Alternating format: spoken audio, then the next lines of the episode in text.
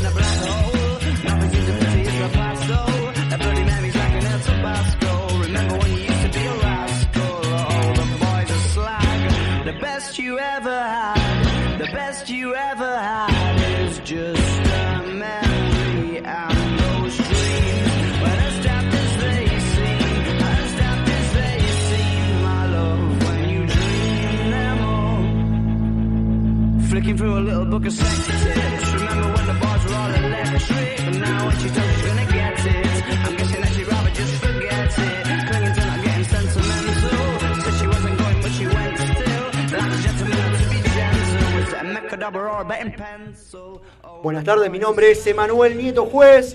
Primero de octubre, arrancando el mes de octubre, se nos está yendo todo el año. Y a mi lado está Ricardo Peralta hasta las 19 horas. Vamos a estar haciendo Rosario Running acá por la Bit Digital. Hola Emma, ¿qué tal? ¿Cómo te va? La verdad que empezando el mes 10, ¿eh? Mes 10. Terrible como se Está está, sacando este- cuenta, ya estamos, estamos más cerca de Navidad que del comienzo de toda esta joda. Mire, ayer en un negocio de acá de la ciudad ya estaban armando las cajas navideñas empresariales. Mire Créase o no, pero es así. ¿Y qué, qué tipo de Navidad se espera? ¿Va a haber reuniones virtuales? ¿Cómo, va No a sé, llegar ¿cómo Pa- descorchamos Papá Noel? virtual? ¿Cómo, cómo llegará Papá Noel? Son todos interrogantes que me están surgiendo en este momento. Muy bien, bueno, eh, en estos tiempos de pandemia. Hoy, ahora en estos momentos en la ciudad de Rosario, 21 grados la temperatura. Está Una linda la tarde. ¿eh? ideal para salir a correr. Bueno, ayer también estuvo muy lindo, por momentos algo pesado. Estuve corriendo ayer ahí en la zona de, de Puerto Norte. Algo pesado, un poco por la humedad Sí. y otro poco por el humo que sigue. Ah, yo pensé que usted está un poco pesado. No, no, estoy ahí, estoy, estoy igual que siempre. Pesado como siempre, en todo caso.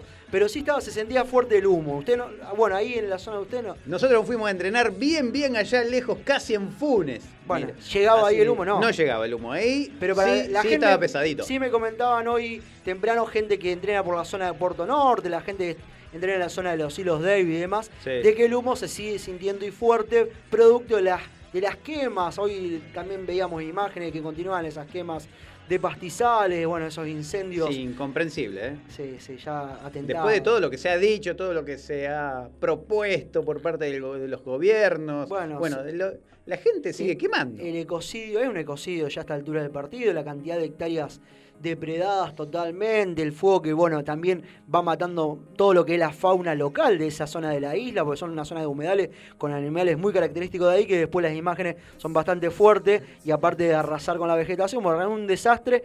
Y entre las cuestiones que afectan a los rosarinos de todo el humo que viene para este lado, con la hoy un día bastante ventoso, así que toda esa zona estaba bastante, bastante complicada para la gente que tiene problemas respiratorios y demás, y como usted decía, se han hecho un montón de medidas, pero bueno, todavía la justicia está algo lenta, no hay, Sí. no hay gente detenida por estas causas y demás. Bueno, muy bien. Bueno, estamos en otro jueves de Rosario Running con mucha información, muchos invitados también y llamadas telefónicas. A ver, contame un poquito lo que vamos a tener a lo largo de estas dos horas de programa. Vamos a tener, bueno, eh, vamos a estar en comunicación directa. Hace algunos, algunos días se cumplían seis años, se cumplieron seis años de que la primera Argentina finalizó el Espartatlón. Usted sabe, el Esparta, para la gente que, que sigue las carreras de ultramaratón, es la carrera de ultramaratón más dura del mundo, la más complicada, la heavy. Está justamente ubicada en Grecia, se corre desde, desde Esparta hasta Atenas. Vamos a estar en comunicación directa con Ivana Farías, que bueno, es la primera argentina, la primera mujer en completar ese recorrido. Bueno, vamos a estar eh, contactándonos con ella para que bueno, nos cuente su experiencia, estos seis años y demás. En realidad, no la completó una sola vez, sino dos veces la completó la carrera. Una de las ma- ultramaratones más, más difíciles del mundo y la que aspira cualquier ultramaratonista. Así que vamos a estar, vamos a estar hablando con, con Ivana. Bueno, también ella es una de las damas del tiempo. Conoce la ciudad de Rosario, una de las Pacer en los 42 kilómetros acá de, de la ciudad. Hemos estado corriendo con ella inclusive.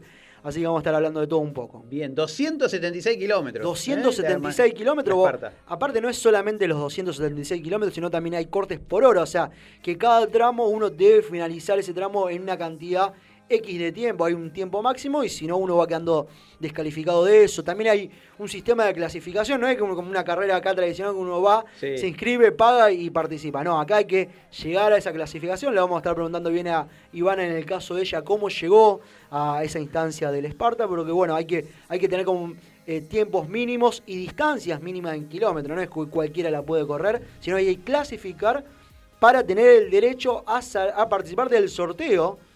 Porque si en el caso de que hay, no sé, hay 10 10 Ricardo Peralta que, Sí, que tienen- quieren. Claro, que quieren. No solamente tiene que completar la marca mínima en kilómetros, sino que aparte que participar en un sorteo porque hay cupos por países. Muy bien, bueno, ahí está explicándonos todo eso. Entonces, Ivana Farías. Ivana Faria, exactamente. Esta semana empezaron a funcionar los grupos de entrenamiento de nuevo en la ciudad de Rosario. Exactamente, bueno, lo que hablábamos el, el jueves pasado, estaba ahí pronto la habilitación para salir nuevamente a correr en Bien. espacios al aire libre y junto con esa habilitación también llevaba la habilitación para los grupos de entrenamiento, así que nos va a estar visitando uno de los profes acá reconocido de la ciudad de Rosario, el licenciado Lisandro Rufo, así que le van a estar contando, bueno, la gente de Trail Run Rosario, que es el grupo que él tiene, tiene es capitán, el que él entrena justamente ahí en la zona de Oroño abajo y Wilray Y el casi. río. Y el río, antes del río sería. Sí. Viene en, En el cantero ahí. donde está el mercado retro, Sí, bueno, ubicado estratégicamente ahí, uno de los pulmones verdes más lindos de la ciudad de Rosario. Así que nos va a estar contando, bueno, cómo fue este regreso después de tres semanas sin correr. Bueno, algunas recomendaciones para los deportistas, los corredores que se van sumando y demás. ¿Qué más vamos a tener? Bien, bueno, también eh, van a estar visitándonos acá dos corredores de la maratón de eh, Londres, que se va a realizar este domingo. Este domingo la maratón de ¿Eh? Londres, Así es. una de las maratones más convocantes del Una de las mundo. mayors. Una de las mayores, exactamente. En este año, bueno, producto de la pandemia, la carrera solamente está habilitada para corredores de elite, con lo cual yo no puedo participar. Bien, Usted tampoco. ahí desististe. Cuando leíste esa parte dijiste, Y, bueno, me- voy. Me cortaron las piernas. Me sentí como Maradona en el 94. Muy bien, bueno, va a estar justamente corriendo Kipchoge, Bekele en gran, en gran, El gran este, duelo. desafío. El gran duelo del año es. es exactamente, el gran Bien. duelo del año. La transmisión se va a hacer a través de ESPN y 6 de la mañana arranca, Sí, tempranito. tal cual, justo, mira, acá lo tengo anotadito, 6 y 10 de la mañana 6 y arranca 10. la transmisión. Yo, me le- yo a las 6 ya me pongo porque me voy a poner ahí con el mate y demás para desayunar y, y verlo tranquilo y después de ahí salgo a correr, Bueno, exactamente. pero a su vez, de toda la elite mundial que va a estar ahí en, en Londres, eh, va a haber 45.000 corredores virtuales. Dos nos van a estar visitando hoy acá para contarnos Van a va. correr 42 kilómetros acá en la ciudad de Rosario. Sí, acá en la radio no, ¿eh? No, no, acá no, Ah, porque eh, medio el espacio no le va, acá No le va a dar. No les va a dar o se van a marear mucho. Pero le vamos a estar preguntando, bueno, ellos son Ricardo y Flor, eh, dos atletas acá de la ciudad de Rosario, que bueno, estaban en, en sus planes viajar y correr. Nos van a estar contando, bueno, qué, qué, cómo se prepararon para... ¿Dónde? ¿Dónde lo podemos? Se podrá ir a ver, a lo mejor verlos pasar, ¿eh? Hay que ver qué circuito tienen ¿Qué circuito tienen pensado, en qué Bueno, horario, qué... Todo a eso qué le hora vamos a estar demás. preguntando entonces a Florencia y a Ricardo que vienen a contar todo a Rosario Running también, ¿eh? Bien, y tenemos una, una nota también por el bloque que sea viral, una nota solidaria, un corredor soli- solidario, contame. Así es. Bueno, primero vamos a, a invitar a la gente que se una en Instagram, que nos siga en la página que tenemos que se llama Que sea viral, donde hay ideas que motiven. ¿eh? Exactamente. Ideas que motiven, ideas solidarias sobre todo. Ahí tratamos de difundir ideas solidarias y si tienen que estar relacionadas con el running y el atletismo, mucho mejor. En ese sentido, eh, hoy lo vamos a llamar a Mario Juliano, es un eh, abogado de la ciudad de Necochea que se emprende el desafío de correr 280 kilómetros por seis localidades de la provincia de Buenos Aires. Bien, ahí en la zona de Necochea, ¿verdad? Así es, va a atravesar distintas localidades con el fin solidario de recaudar 320 mil pesos para levantarle una casita a una familia que está hacinada en un galponcito. Viven ocho integrantes de una familia hacinados. Estuvimos, estuvimos viendo fotos en las redes sociales.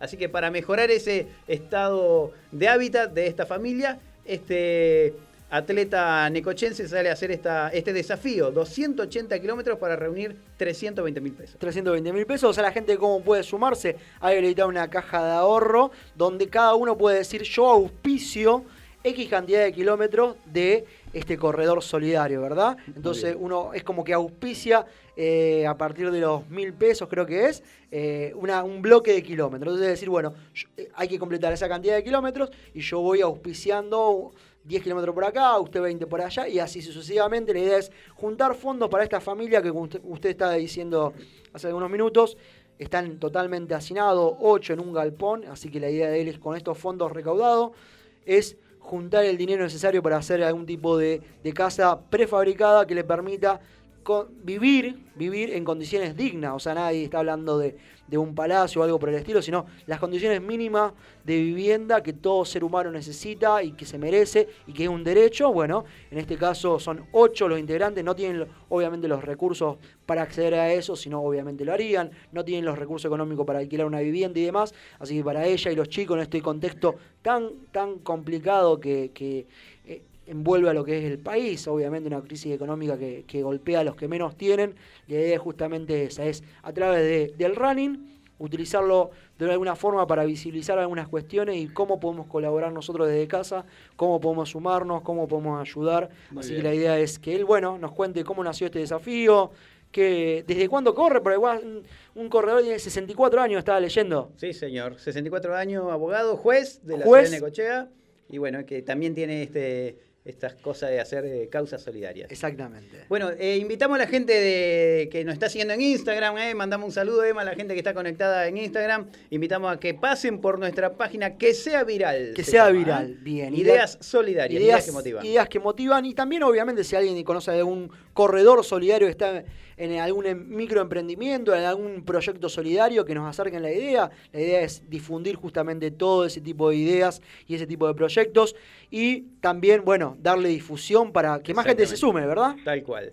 Bueno, muy bien, ya estamos en comunicación con Ivana Farías, una de las damas del tiempo de nuestra mítica eh, Maratón Día de la Bandera. Hola Ivana, ¿cómo te va? Hola, buenas tardes, ¿cómo están? Bien, todo bien acá. Bueno, estábamos hablando con Ricardo en la previa. Se cumplieron hace algunos días seis años de tu primer Esparta, que también la fecha coincide con la primer mujer, la primera argentina en completar los kilómetros que unen a Esparta con Atenas, ¿verdad? Así es. Bueno, la idea es eh, contarnos un poco, primero a ver, eh, ¿cómo llegaste vos a Esparta? Porque nos, nos contaban de que hay un sistema de clasificación, o sea, no cualquiera se puede, no es que uno se inscribe, va y, y corre. Hay un sistema de clasificación. Contanos en tu caso, ¿qué carreras corriste antes o qué marcas tuviste que te conseguir antes? Mira, eh, yo no corría ni siquiera maratones. Corrí mi primera maratón eh, en 2012, que fue la de Mar del Plata, después de haber corrido dos veces 21 kilómetros. Me fue muy mal en esa primer maratón, era la que ibas hasta Camet y volvías, que era larguísima. Durísima. eh, que se habían quedado sin agua, yo llegué deshidratada. Bueno, la pasé muy, muy mal. Mi segunda maratón fue en Rosario en 2013. Y cuando vi a los Pacer, que los conocí, y bueno, iba a probar suerte a hacer una maratón sin sufrir, entre comillas, ¿no? O sea, a buscar eh, poder terminarla con una buena resistencia. Ahí decidí que eh, iba a empezar a probar suerte en las ultras, pero no en cualquier ultra. Yo quería hacer el Sparta, quería hacer el Espartatlón. Fui muy soberbia, eh, todo el mundo me decía que no, que era imposible, que no se podía. Ya habían ido unas cuantas argentinas y, y no lo habían logrado. Entonces, bueno, ese año, en 2013, corrí la primera ultra, que, la primer ultra que fueron los 50 kilómetros de Carlos Casares y me fue bien y yo ahí me di cuenta que prefería correr largas distancias y no buscar eh, velocidad en, en una maratón o en, un media mara- en una media maratón. Después de esos 50 kilómetros, eso fue en agosto. En noviembre corrí 100 kilómetros de Unión de los Pueblos, acá en la ciudad donde vivo, en Olavarría. De 50 a 100 Eh, pasaste, al doble. Sí, de 50 a 100. Una locura. Eh, después me anoté para correr en marzo las 24 horas de eh, San Pedro. Sí. Así que bueno, fue una pretemporada dura y no sé si qué pasó, si en ese momento la suerte estuvo de mi lado, yo mandé un mail a, la organización del Espartatlón diciendo que yo quería correr el Espartatlón, que no tenía la marca, pero que la iba a obtener en San Pedro. Entonces, me- como no había ninguna mujer inscrita y se estaba buscando eh, que una argentina eh, lograra completar la distancia, eh, me dijeron que bueno, que cuando tuviera la marca, que la enviara, que me iban a tener, eh, contemplaban mi pedido, ¿no? De esperarme hasta marzo para que yo hiciera la marca. Te guardaban el lugar, Le- digamos. Exacto, pero bueno, hay que clasificar. Yo tenía que hacer una cierta cantidad de kilómetros en 24 horas. Yo hice 176 kilómetros y ya no corrí más. No corrí más porque ya estaba la marca, era 172 para la mujer, creo 173, algo así.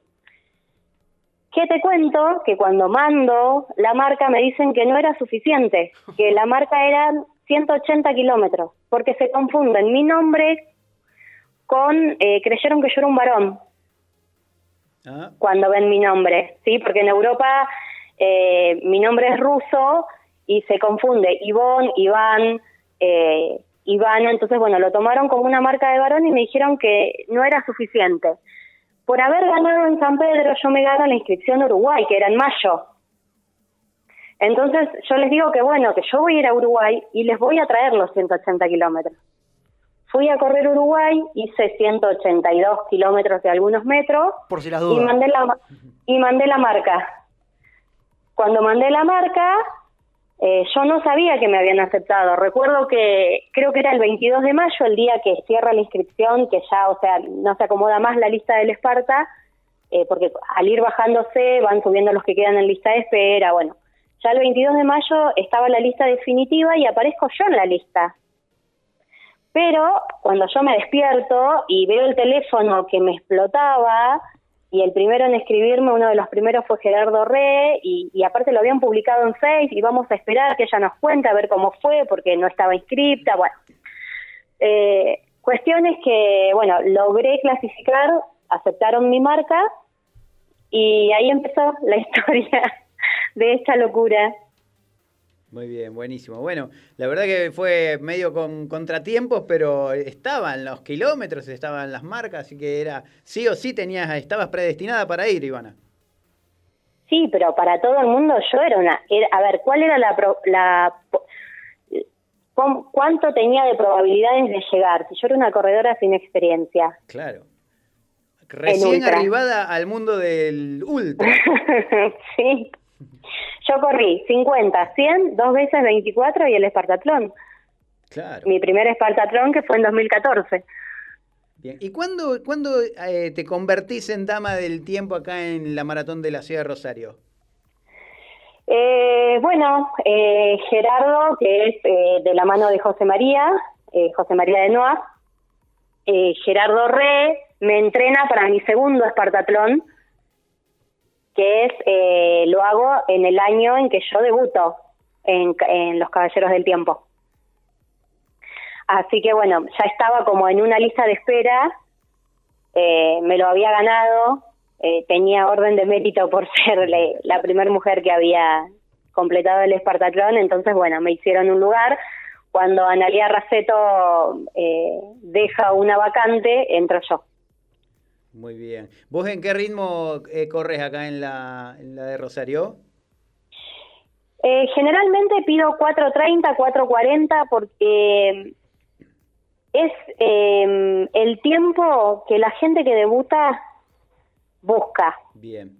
Entonces... eh, 4.30 es la hora, horas, eh, no, no minutos. No De- ritmo, claro, no ritmo, exacto. Eh, entonces, bueno, a mí me gusta acompañar esa gente que está corriendo por primera vez, esa gente que se está esforzando, esa gente que se quiere dar por vencida en, en el kilómetro 30 o en el kilómetro 28, volver a buscarlos, e incentivarlos, acompañarlos, buscarle el agua, porque me siento yo parte, me acuerdo que mi primer maratón eh, fue más o menos en ese tiempo y- y me siento identificada. Muy bien. Y sí, me imagino, a ver, debe ser aparte sumamente... A ver, marcarle el tiempo a cualquier corredor y acompañarlo hasta la llegada debe ser sumamente gratificante, pero bueno, en el caso de la gente que, que debuta, que me parece que va con más inseguridad, con más ansiedad y que son llegadas más emocionantes, me parece que debe ser como doble el premio en ese sentido, ¿verdad? Sí, yo tengo eh, los dos últimos años, eh, la verdad que historias muy lindas porque me encontré con un señor que es de Temperley y, bueno, y venía de el año pasado, no, el anterior, el año pasado fue 2019, 2018. eh, venía de fracasar en varias carreras y, y estaba medio como abatido, entonces bueno, lo, lo hizo toda la maratón conmigo, lo tiré, lo tiré, lo tiré, lo fui a buscar y ya el último se había dado como por vencido y le digo, te prometo que si en la llegada, si llegas conmigo corriendo, porque ese es el desafío, ¿no? Que puedan entrar corriendo, Tal cual. Te regalo mi gorra. Y bueno, y lo tiré, lo tiré, lo tiré y llegó. ¿Qué te- Después me ha pasado de, de que llega gente colgada de la pechera tirándolos, que hay que hacerlos correr de alguna manera. Y el año pasado también encontré 12 kilómetros antes de llegar un señor eh, que ya estaba totalmente rendido, que venía caminando. Entonces yo le digo, bueno, no, yo te prometo que terminamos corriendo. Y, y bueno, y Noaf en el día del maratonista sube mi foto con él llegando, que yo lo estoy aplaudiendo, le, lo estoy festejando que él está llegando corriendo, él con una cara de felicidad cruzando la meta. Y se hizo muy lindo ida y vuelta entre él y yo, eh, que nos empezamos a escribir eh, a raíz de esa foto. Eso te iba a preguntar, ¿vos después seguís en contacto con esa gente? ¿Te siguen contando si siguen entrenando? ¿Si vuelven a correr? ¿Qué, qué- Eh, mira, a este señor que te digo que es de Temperley, el año pasado lo volví a ver, estaba otra vez en la línea de largada y, y bueno, la, la verdad es que es una felicidad enorme verlos y, y muchos me escriben y me dicen, sí, porque yo- vos corriste conmigo y yo la verdad es que no de todos me acuerdo, Claro, es imposible. pero eh, sí, la mayoría después a la vuelta me manda la solicitud y, y, y hay como un ida y vuelta, te escriben, te, te cuentan o te, te cuentan cómo terminaron, cómo les fue, qué van a hacer más adelante. Yo corrí una vez con vos, ¿te acordás, Ivana? No te acuerdas. Sí. Lo tiraban. Prometiste que ibas a correr, prometiste que ibas a correr una maratón. Sí, bueno, Todavía pero- está prometiéndolo, Ivana. ah, Una, pa- vino una pandemia mundial, suspendió. Este era mi año, este era mi año, este era mi año, pero bueno, toda la pandemia esta terrible que, que nos Bueno, pero no todo- le, no le eches la culpa a la pandemia, vamos a dejarlo en suspenso para el próximo. Es que yo no le echo la culpa a nadie, no, no, esa palabra no, nada que ver conmigo. Se, se posterga para el año que viene, que creo... Exacto, mira, y te voy a dar una primicia, el año que viene son los 10 años de los Caballeros del Tiempo. Sí. Qué buena manera de festejar, nos juntamos todos a correr aquí. Ahí está. Exacto, un- exacto. O sea que Ivana Farías va a estar el año que viene eh, eh, festejando ese décimo aniversario, ¿no? Yo siempre estoy dispuesta, por supuesto, para mí es un honor, para, porque co- como... ¿Para correr o para los festejos, me estás diciendo? Siempre dispuesta. para todo. Ah, bien, bien, me parece muy bien. Eh, no, no, pero eh, para mí ser caballero del tiempo es realmente un honor. Yo siempre digo que lo que hacemos no es para nosotros, es para los corredores y para mí es un placer poder estar a disposición de, de esos valientes que se animan eh, y eh, hacen semejante distancia que no es fácil. A ver, una maratón no es fácil. No, obvio. Bueno, recuerdo ese año que, que Emma corrió con vos, Ivana, de que yo corrí con otros caballeros, eh, lo- algunos de los muchachos, con dos, no recuerdo ahora el nombre de- específicamente, pero sí logré ver el trabajo que hacen, ¿no? De contención, de, de- de tirar a los corredores, de mantener el grupo, cosa que no se dispersen. Ir porque- motivándolos, Claro, todo. Es constante. Y no solo eso, también van corriendo Claro, 42 es- es kilómetros. correr su carrera más acompañar a alguien a que cumple esos Tal 42 cual. kilómetros. Así que lo, lo que vemos nosotros aquí en cada edición de desde hace 10 años de la Maratón de Rosario, la verdad que es admirable lo que hacen ustedes, no solo eh, acompañando a los muchachos y a las chicas que corren junto en pelotón, sino también en- con sus propias carreras y manteniendo su propio ritmo que tienen que mantener durante todo el recorrido. Sí, es muy gracioso porque eh, por ahí, a- por ejemplo, a mí me, en un ritmo donde yo corro es a 5, entonces a 5 para eh, un, un tiempo de 4.30, 4.40 es rápido. Y bueno, y por ahí yo me voy de ritmo, de hecho los primeros 21 kilómetros siempre paso 5 minutos antes y Gerardo me reta, me reta, eh, por ahí te grita, si él está te dice, vas muy rápido, pasaste antes. Entonces, bueno, eh, los mismos corredores también es como que te van regulando, te van diciendo, eh, Pacer, vas muy rápido, eh, vamos muy, muy acelerado. Está bien, muy bien. Sí, Bueno, la y- verdad es que es un momento muy lindo. Y, y como para cerrar este recuerdo que tenemos de los seis años de tu primera Esparta, ¿qué, qué cosas te quedaron de esa primera carrera? ¿Algún error? ¿Algún, algún algo que rescates positivo? Errores eh, creo que no hubo porque pude completar la distancia. Es muy difícil, es muy difícil sostener la cabeza durante tanta cantidad de horas y de hecho yo no volví en, 2010, en 2015, volví en 2016 a hacer el Esparta, hice el segundo Esparta que también lo completé y le tuve mucho más respeto la segunda vez porque sabía que en la segunda vez sí podía cometer errores por confiarme. Como Pero- Los errores típicos de que uno se relaja, como que ya habías cum- cumplido tu primer Esparta. ¿En qué, qué cantidad de horas hiciste el primer Esparta y el segundo? Eh, en el segundo mejoré el tiempo, le robé creo que 40 minutos más Bien. y en el primero llegué casi al límite, pero ¿qué pasó? Yo al estar sola, sin asistencia, eh, ya no tenía ni idea ni dónde estaba, ni qué estaba haciendo ahí, eh, creí que la bandera la había mandado al último puesto, que creo que es el 74, al último checkpoint, y no, la había mandado, no sé si al 70 o al 72, entonces cuando me dicen que no está ahí, yo me vuelvo al puesto de atrás, a buscar la bandera y en ese momento viene un auto de la organización, se baja el señor que estaba manejando, me reta, me empieza a gritar, me dice que empiece a correr, que me voy a quedar sin tiempo, que bueno, imagínate, me volví dos kilómetros para atrás, Uh, estando a dos kilómetros de la llegada, que es la pasarela a donde vos entrás, que es como un bulevar donde está la estatua. Ahora, me pasó algo muy loco las dos veces. Nunca vi el cartel que está en Esparta que dice eh, bienvenidos Espartatletas o algo así. Nunca lo vi ninguna de las dos veces. Y tampoco ninguna de las dos veces al momento de entrar a ese bulevar donde está la estatua que es totalmente inmensa, que es imponente porque es gigante. Ninguna de las dos veces la vi hasta no estar en las escaleras para tocar el pie. Es algo Mucha muy velocidad. loco. muy, no, y me No, imagino, no. el desgaste mental, el desgaste físico hace que a lo mejor algo que lo tenés ahí enfrente de tus ojos y que en otra condición, a lo mejor desde muy lejos lo puedes ver, en el momento la emoción de llegar, el cansancio, el desgaste físico, mental y todo, hace que uno es como que no reacciona. Yo creo que lo viste, pero no, no te, no te detuviste en eso. Yo la segunda vez quería escuchar que dijeran tu Spartatron Finisher. Era mi objetivo y me paré hasta que lo dijo el organizador y ahí sí fui y toqué. Bueno, llegan mensajes en nuestra transmisión en vivo que hacemos por Instagram. Pablo del Pino te dice, "Ma- grande Ay, sí. la dama de hierro. ¿eh? Te manda saludos, Pablo del Pino. Gracias, Pablito. Bueno, Ivana, te agradecemos la comunicación y obviamente te esperamos en Rosario una vez que toda esta situación pase para salir a correr los 42 kilómetros Maratón Internacional de la Bandera, que es, hay que decirlo, la única maratón del país que tiene una selección nacional de ultramaratonistas, que son los Pacers, justamente los Caballeros del Tiempo. Bueno, te agradezco mucho, gracias por, por el detalle, la gentileza, por tu tiempo, por dedicarme a este espacio.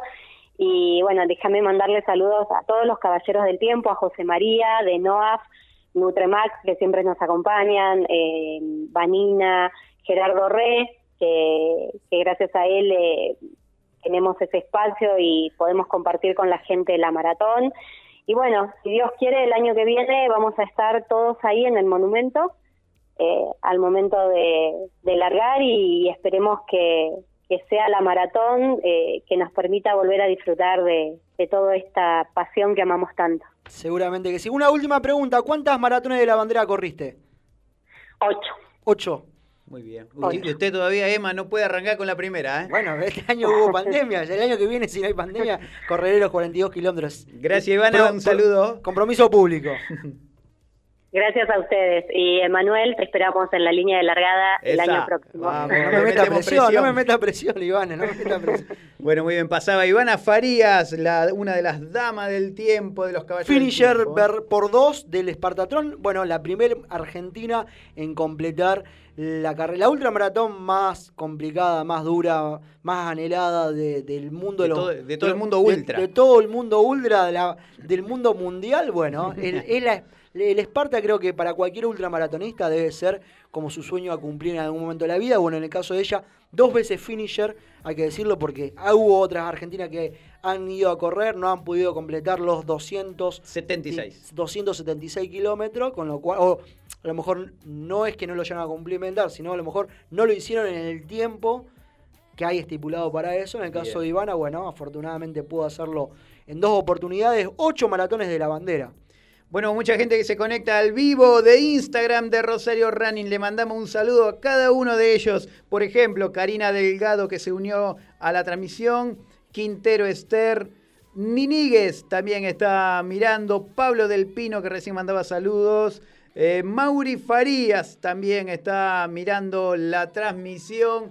Y bueno, y también estaba gente que desde España, eh, que nos estaba. Ahí vamos a estar saludando todo desde de, de, de otro teléfono. Le, le, mandamos un saludo a Gustavo Di Marco, que está enfermo, eh, y también nos estaba saludando recién. Una pronta recuperación eh. entonces para Gustavo, que está ahí en casa haciendo reposo. Esperemos muy pronto ya pueda salir de nuevo a correr y a entrenar. Que se vienen unos días alucinantes para estar corriendo. Creo que una de las mejores. La otra habíamos puesto en redes sociales cuál era el mejor momento del año para correr. Sí. Súper, súper dividido entre gente que prefiere el otoño otoño-invierno, sí. hay gente que prefiere esta zona, esta, esta etapa, esta época de la primavera. Estas, yo en, en lo particular me ¿Qué quedo prefiere? septiembre. Toda la linda, vida. linda época. A mí me encanta septiembre. Buenas tardes, linda gente, dice Karina Delgado y Nina Molinato también, el atleta juvenil de la era Running. La oyente más joven del programa, Nina Así Molinato. Es. ¿Cuántos años? ¿15 años? ¿14? 15 años. 15 la atleta años. rosarina y oyente Rosario Running Bueno, Nina- más joven, que fue, bueno, eh, tuvo un hermanito, ¿verdad? Exactamente, muy bien. ¿Cómo está al tanto usted de todo? eh? Yo conozco la vida de los atletas acá en la ciudad de Rosario y demás,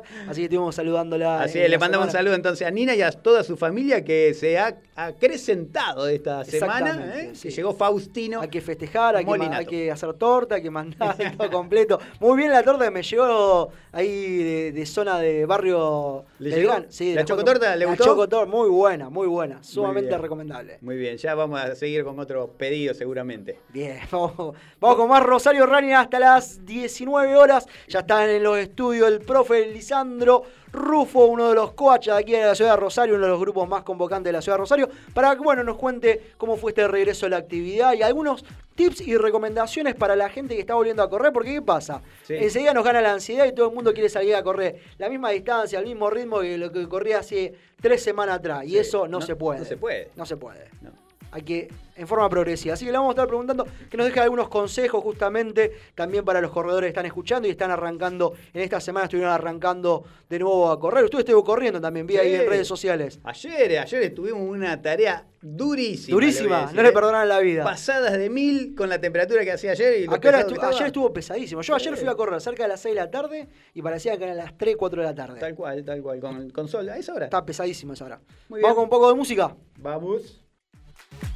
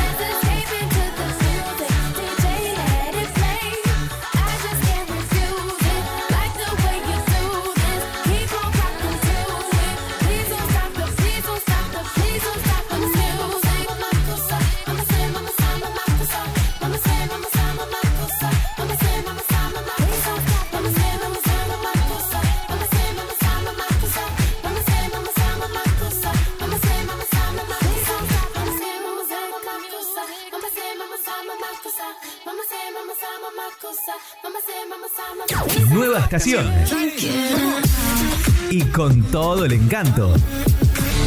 Tus días se llenan de colores y la radio también. Estación en todos los sentidos. Página web www.rbdnoticias.com, el portal informativo de Bit Digital. Prepara el mate, hacete un espacio en tu vida. Disfruta del aire. Estamos listos para seguir llenando de colores tus días. Página web www.rbdnoticias.com, el portal informativo de Bit Digital.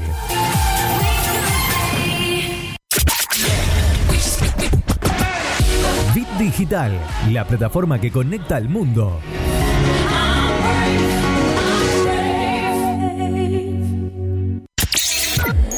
¿No te dio like? ¿No le diste like? Que sea en las redes o en tu vida. Estación de radio que se vive a pleno en Facebook, Twitter, Instagram. Bit Digital OK.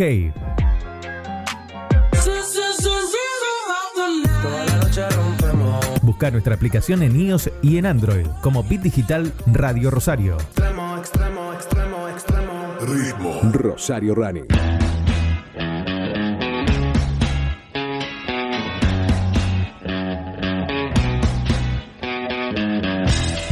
Seguimos con más Rosario Running 17.39 en la ciudad de Rosario. ¿Me tira el pronóstico extendido?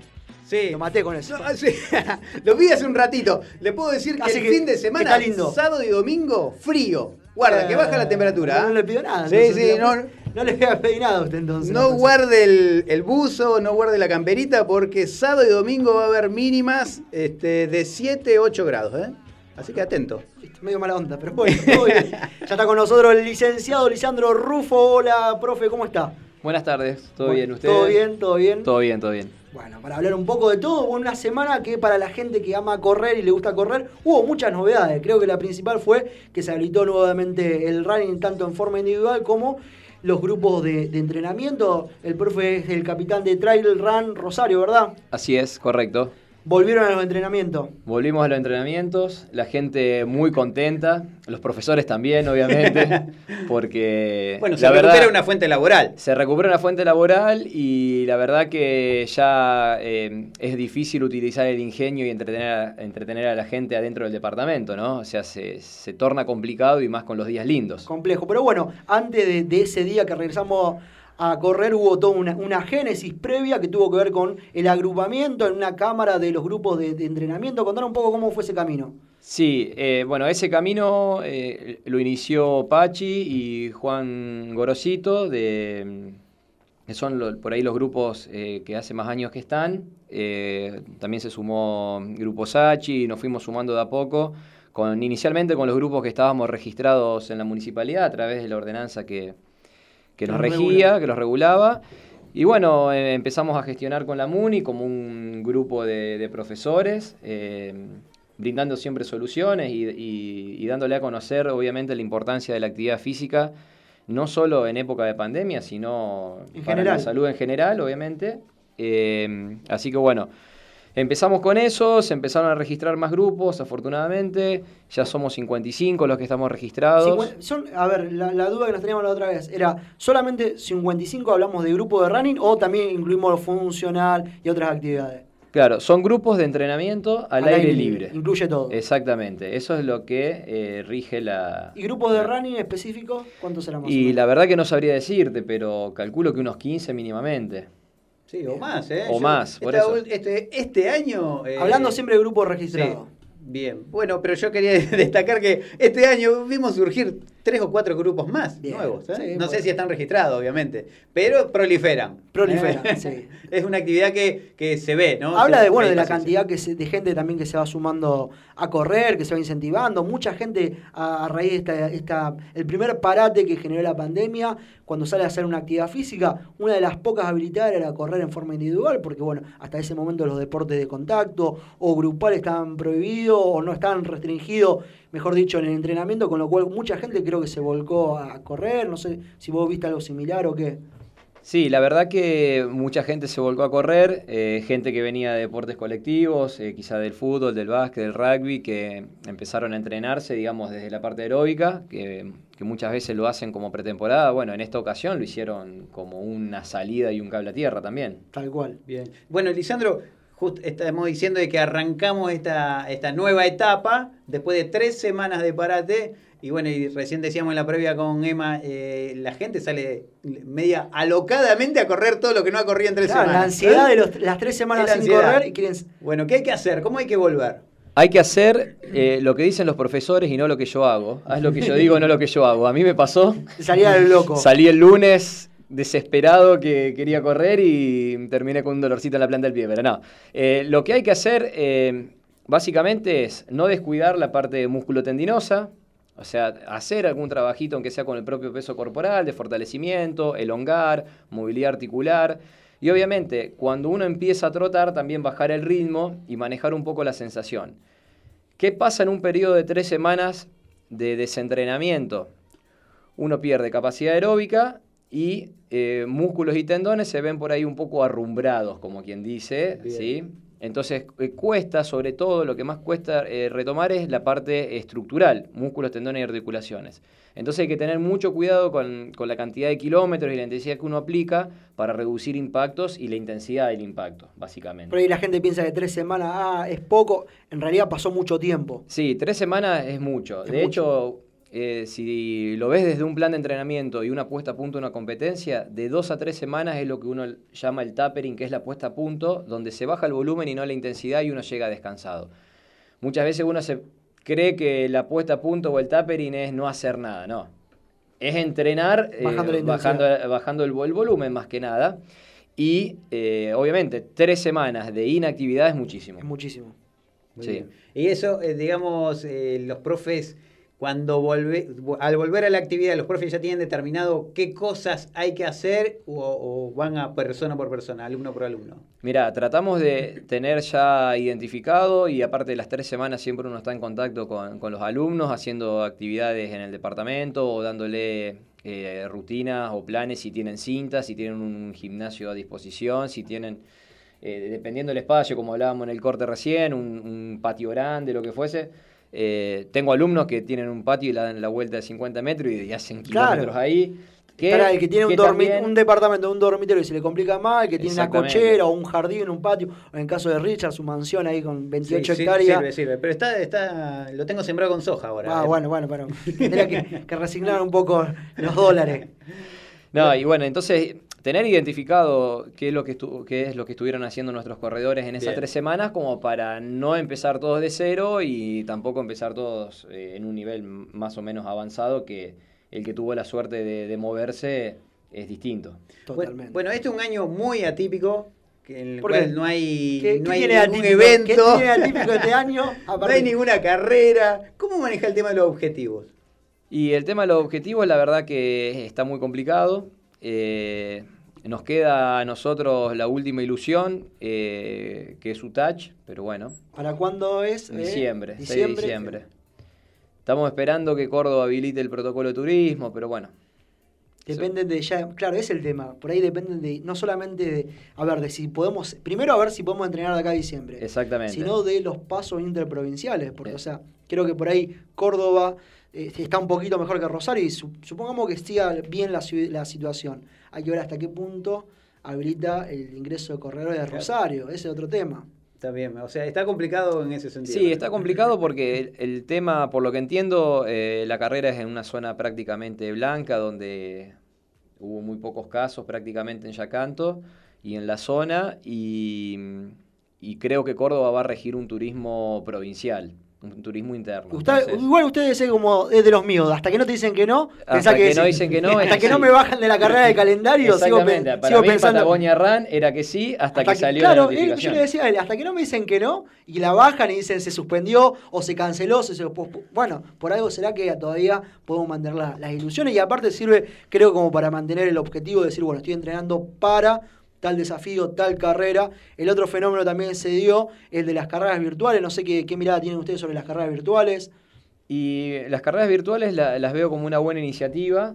Eh, el tema es que muchas veces por ahí se pierde lo social del evento de la carrera. y Ah, sí, eso ni de hablar. No, comparar correr en gente- Yacanto y con la correr acá Y la gente pierde, por, eh, por ahí le interesa el tema de la carrera por lo social, organizar el viaje, El compartir momento un compartido. momento. Que justamente eh, lo que se está ver, evitando. ver, ver eh, quién tiene al lado, ver si le gana o no le gana. La cuestión del paisaje, bueno, usted hace paisaje, mucho lo que es trail, inclusive, o sea, bueno, Rosario no tiene los paisajes que puede tener provincia de Córdoba o otras provincias que son sede justamente de gran cantidad de, de carreras, como mencionaba recién ahí en Yacanto.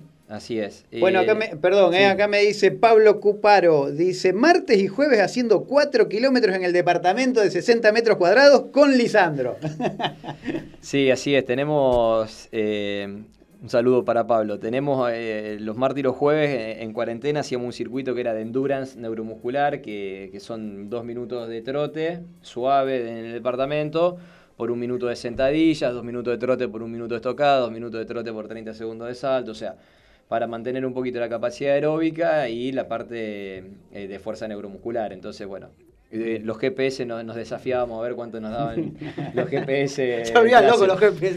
Bueno, hoy, mira, Pero eh, usado en modo indoor, eh, o sea, es, es muy relativo también. Justamente antes de venir acá al programa que comentábamos lo- los invitados que iba a ver, me dicen, pregúntale al profe de Trail Run Rosario, ¿cómo hace para entrenar?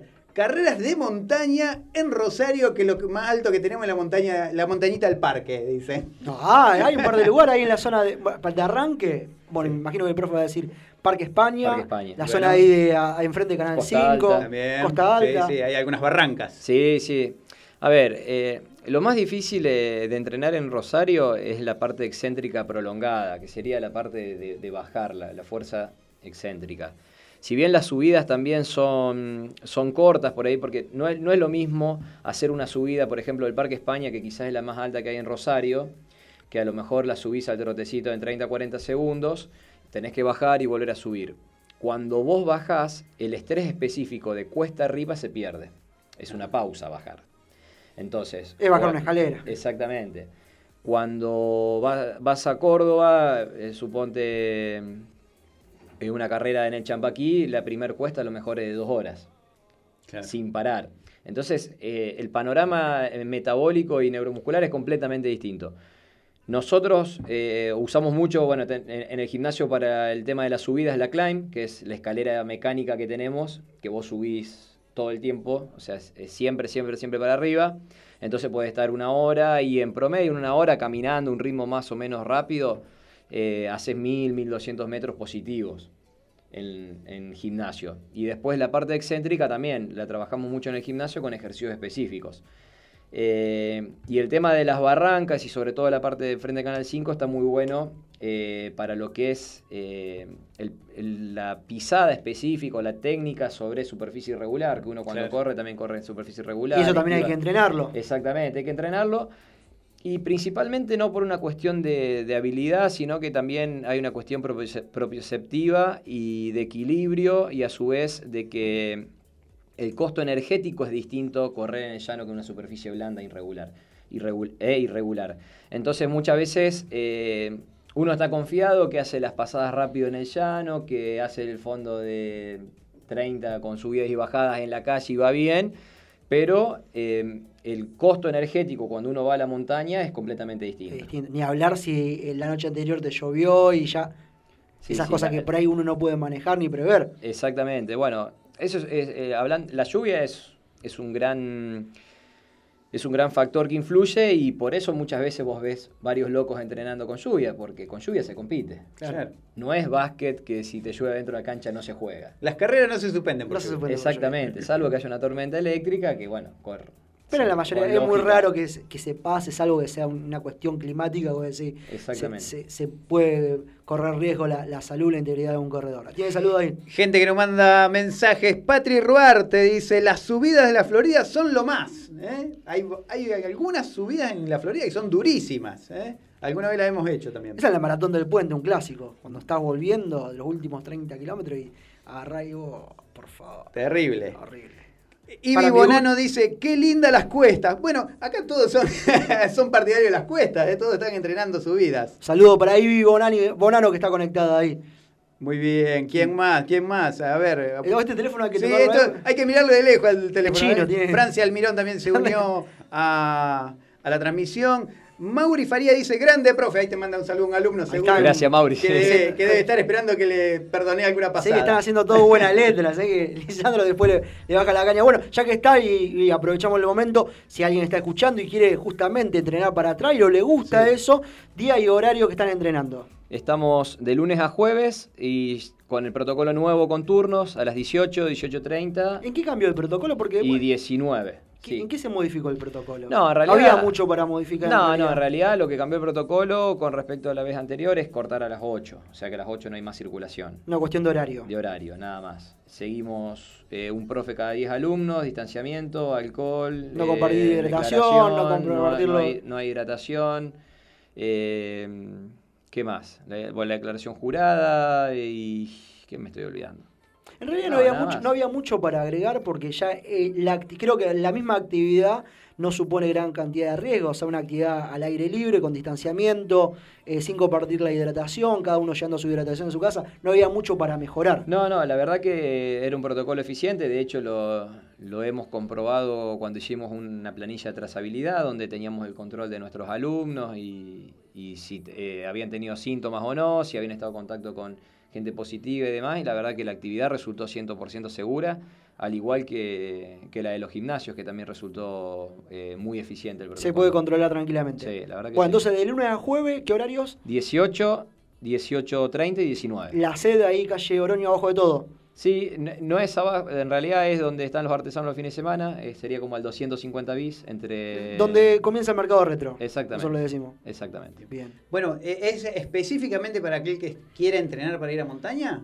No, no, no es excluyente. o sea, no es excluyente. Nos especificamos en eso, pero también entrenamos corredores de calle. Ah, Bien. Entrenamos triatletas también, o sea... Ivy Bonano dice, yo me anoté para el champa, así que a meter cuestas. ¿Eh? Ahí está. Para el champa de octubre del año que viene, ¿de cuándo? Bueno. quiero, quiero irme de esa carrera.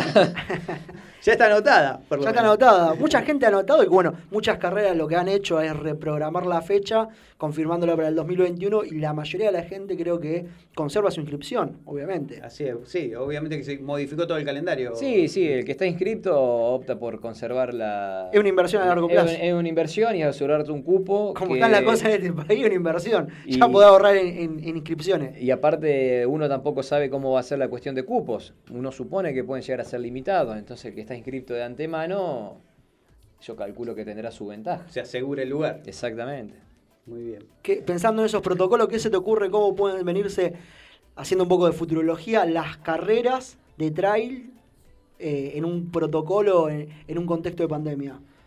Y por lo que estuve viendo en el mundo, eh, largadas de a 5 o 6 Separados. personas, separados, cada unos minutos, largarlos por, por nivel, el más rápido primero y así sucesivamente, como para evitar que se crucen y se tenga que, que En pasar. la largada, sobre todo, porque después en la llegada siempre llegan más Sí, dispersos, la con lo llegada cual llega más disperso y supongo a lo mejor podrán hacer una serie de, de, de 3, 4, 5 arcos que, que vayan bifur- haciendo tipo bifurcación, entonces si va tenés uno adelante y se mete a la derecha o al del medio y el que viene atrás se mete en el de izquierda como para... separarlos un poco en la llegada. Sí, lo que he visto, bueno, estuvieron compitiendo triatlón hace poco. eh, en la llegada junto con la medalla te dan una bolsita cerrada Ah, con el aparte, barbijo. eh, eso también lo vi, el te kit. pones el barbijo Tu, tu propia... tu propio barbijo y ya ahí eh, recibís la medalla o, o te acercas a la gente que está eh, mirando, pero ya el corredor, una vez que termina, le dan un barbijo para que se ponga el barbijo. Tal cual, lo veíamos. Bueno, eso creo que este muchacho que organiza carrera en Entre Ríos nos ha dicho que la idea era eso. O sea, ya no es que uno se acerca, toma su hidratación, sino tener una bolsita cerrada. Sí. Y en la bolsita, con el kit, su fruta, su barrita de cereal, su hidratación, su medalla y, bueno, un tapabocas que en el momento de llegar se lo coloca y ya está finalizado hoy el protocolo, finalizado cualquier situación de riesgo que se pueda generar, ya está con eso cubierto todo. Muy bien. Bueno, Lisandro es uno de los profes aquí en la ciudad de Rosario que creo que académicamente está más formado, ¿no? Estuvo también haciendo estudios. Aprovechó en- la cuarentena. En Chile, si mal no recuerdo. Sí, ¿eh? sí, Bueno, ¿cómo cerraste Se fue a Chile, esto? se fue a ¿Cómo hizo para irse a Chile? No, bueno, antes, Nadie podía antes, viajar a ¿no? ningún lado. No, la verdad que fue una, una experiencia muy linda. Eh, es una maestría en, en Ciencias de la Salud y el Ejercicio, con, con una orientación en entrenamiento deportivo. Y bueno, tuve la suerte ya de terminar el cursado. Obviamente lo terminamos este primer semestre del año, eh, que era el último de la carrera de forma online. Alcanzamos a viajar en enero, a la última clase presencial, donde teníamos trabajos de laboratorio en, en forma práctica y las últimas dos materias optativas las cursamos online. Eh, me queda hacer la tesis, que estoy en eso. Estoy... ¿Ya se eligió tema? Sí, sí, ya estoy redactándola, por ¿Cuál es suerte. el tema elegido? El tema son ¿Te eh, vas a hacer una factores... evaluación académica? No, la, la verdad que, bueno, eh, tuve que, que cambiar un poco el, el proyecto porque en realidad la tesis iba a ser experimental. Uno eh, iba a ser evaluar sujetos y comparar con la literatura y comparar rendimiento y demás. Pero el comité de ética con esto de la pandemia Se nos bajó el pulgar en cuanto a evaluar sujetos de forma invasiva, sea, medir lactato, consumo de oxígeno, cosas que mm, el comité de ética lo vio peligroso y prefieren que desarrollemos nuestra tesis mm, de, de otra forma. Entonces Más estoy haciendo, exactamente, estoy haciendo una revisión narrativa sobre el trail running. Básicamente, lo que son factores condicionantes y determinantes del trail running en cuanto al rendimiento. Ajá. Pero bueno, como es un deporte que se está oficializando de forma, digamos, bastante nueva, que se incorporó a la IAF hace unos años y que están empezando a unirse la, la, World Running Association con, eh, con ITRA, que es la, la International Trail Running Association, o sea, hay como unas fusiones eh, políticas, entonces para enmarcarlo al tema, primero tuve que hacer algo de historia, historia moderna sería, y ahora estoy ya en la parte de, de los factores físicos que uno lo que más le interesa, ¿no? Bien. Y, pero factores propios del Una- corredor. un adelanto de la O del tesis. medio ambiente también, porque el, el De- corredor de trail está muy en contacto con la Esto naturaleza. ya es una defensa de tesis casi. Ya está haciendo la defensa. La verdad que, la verdad que, no, está buena la pregunta porque el que corre trail, digamos, eh, se enfrenta a lo desconocido. Digamos, si bien uno puede eh, dividir a los deportes en, en cíclicos y acíclicos, o sea, el cíclico es el correr, el nadar y el pedalear, te pones en piloto automático y taca, taca, taca, vas, vas. No va a tener la incertidumbre. Exactamente. El, el acíclico serían los deportes de equipo, en este caso o el tenis, o de- donde hay un rival que te condiciona. En este caso no hay un rival que te condiciona, pero el terreno te condiciona continuamente.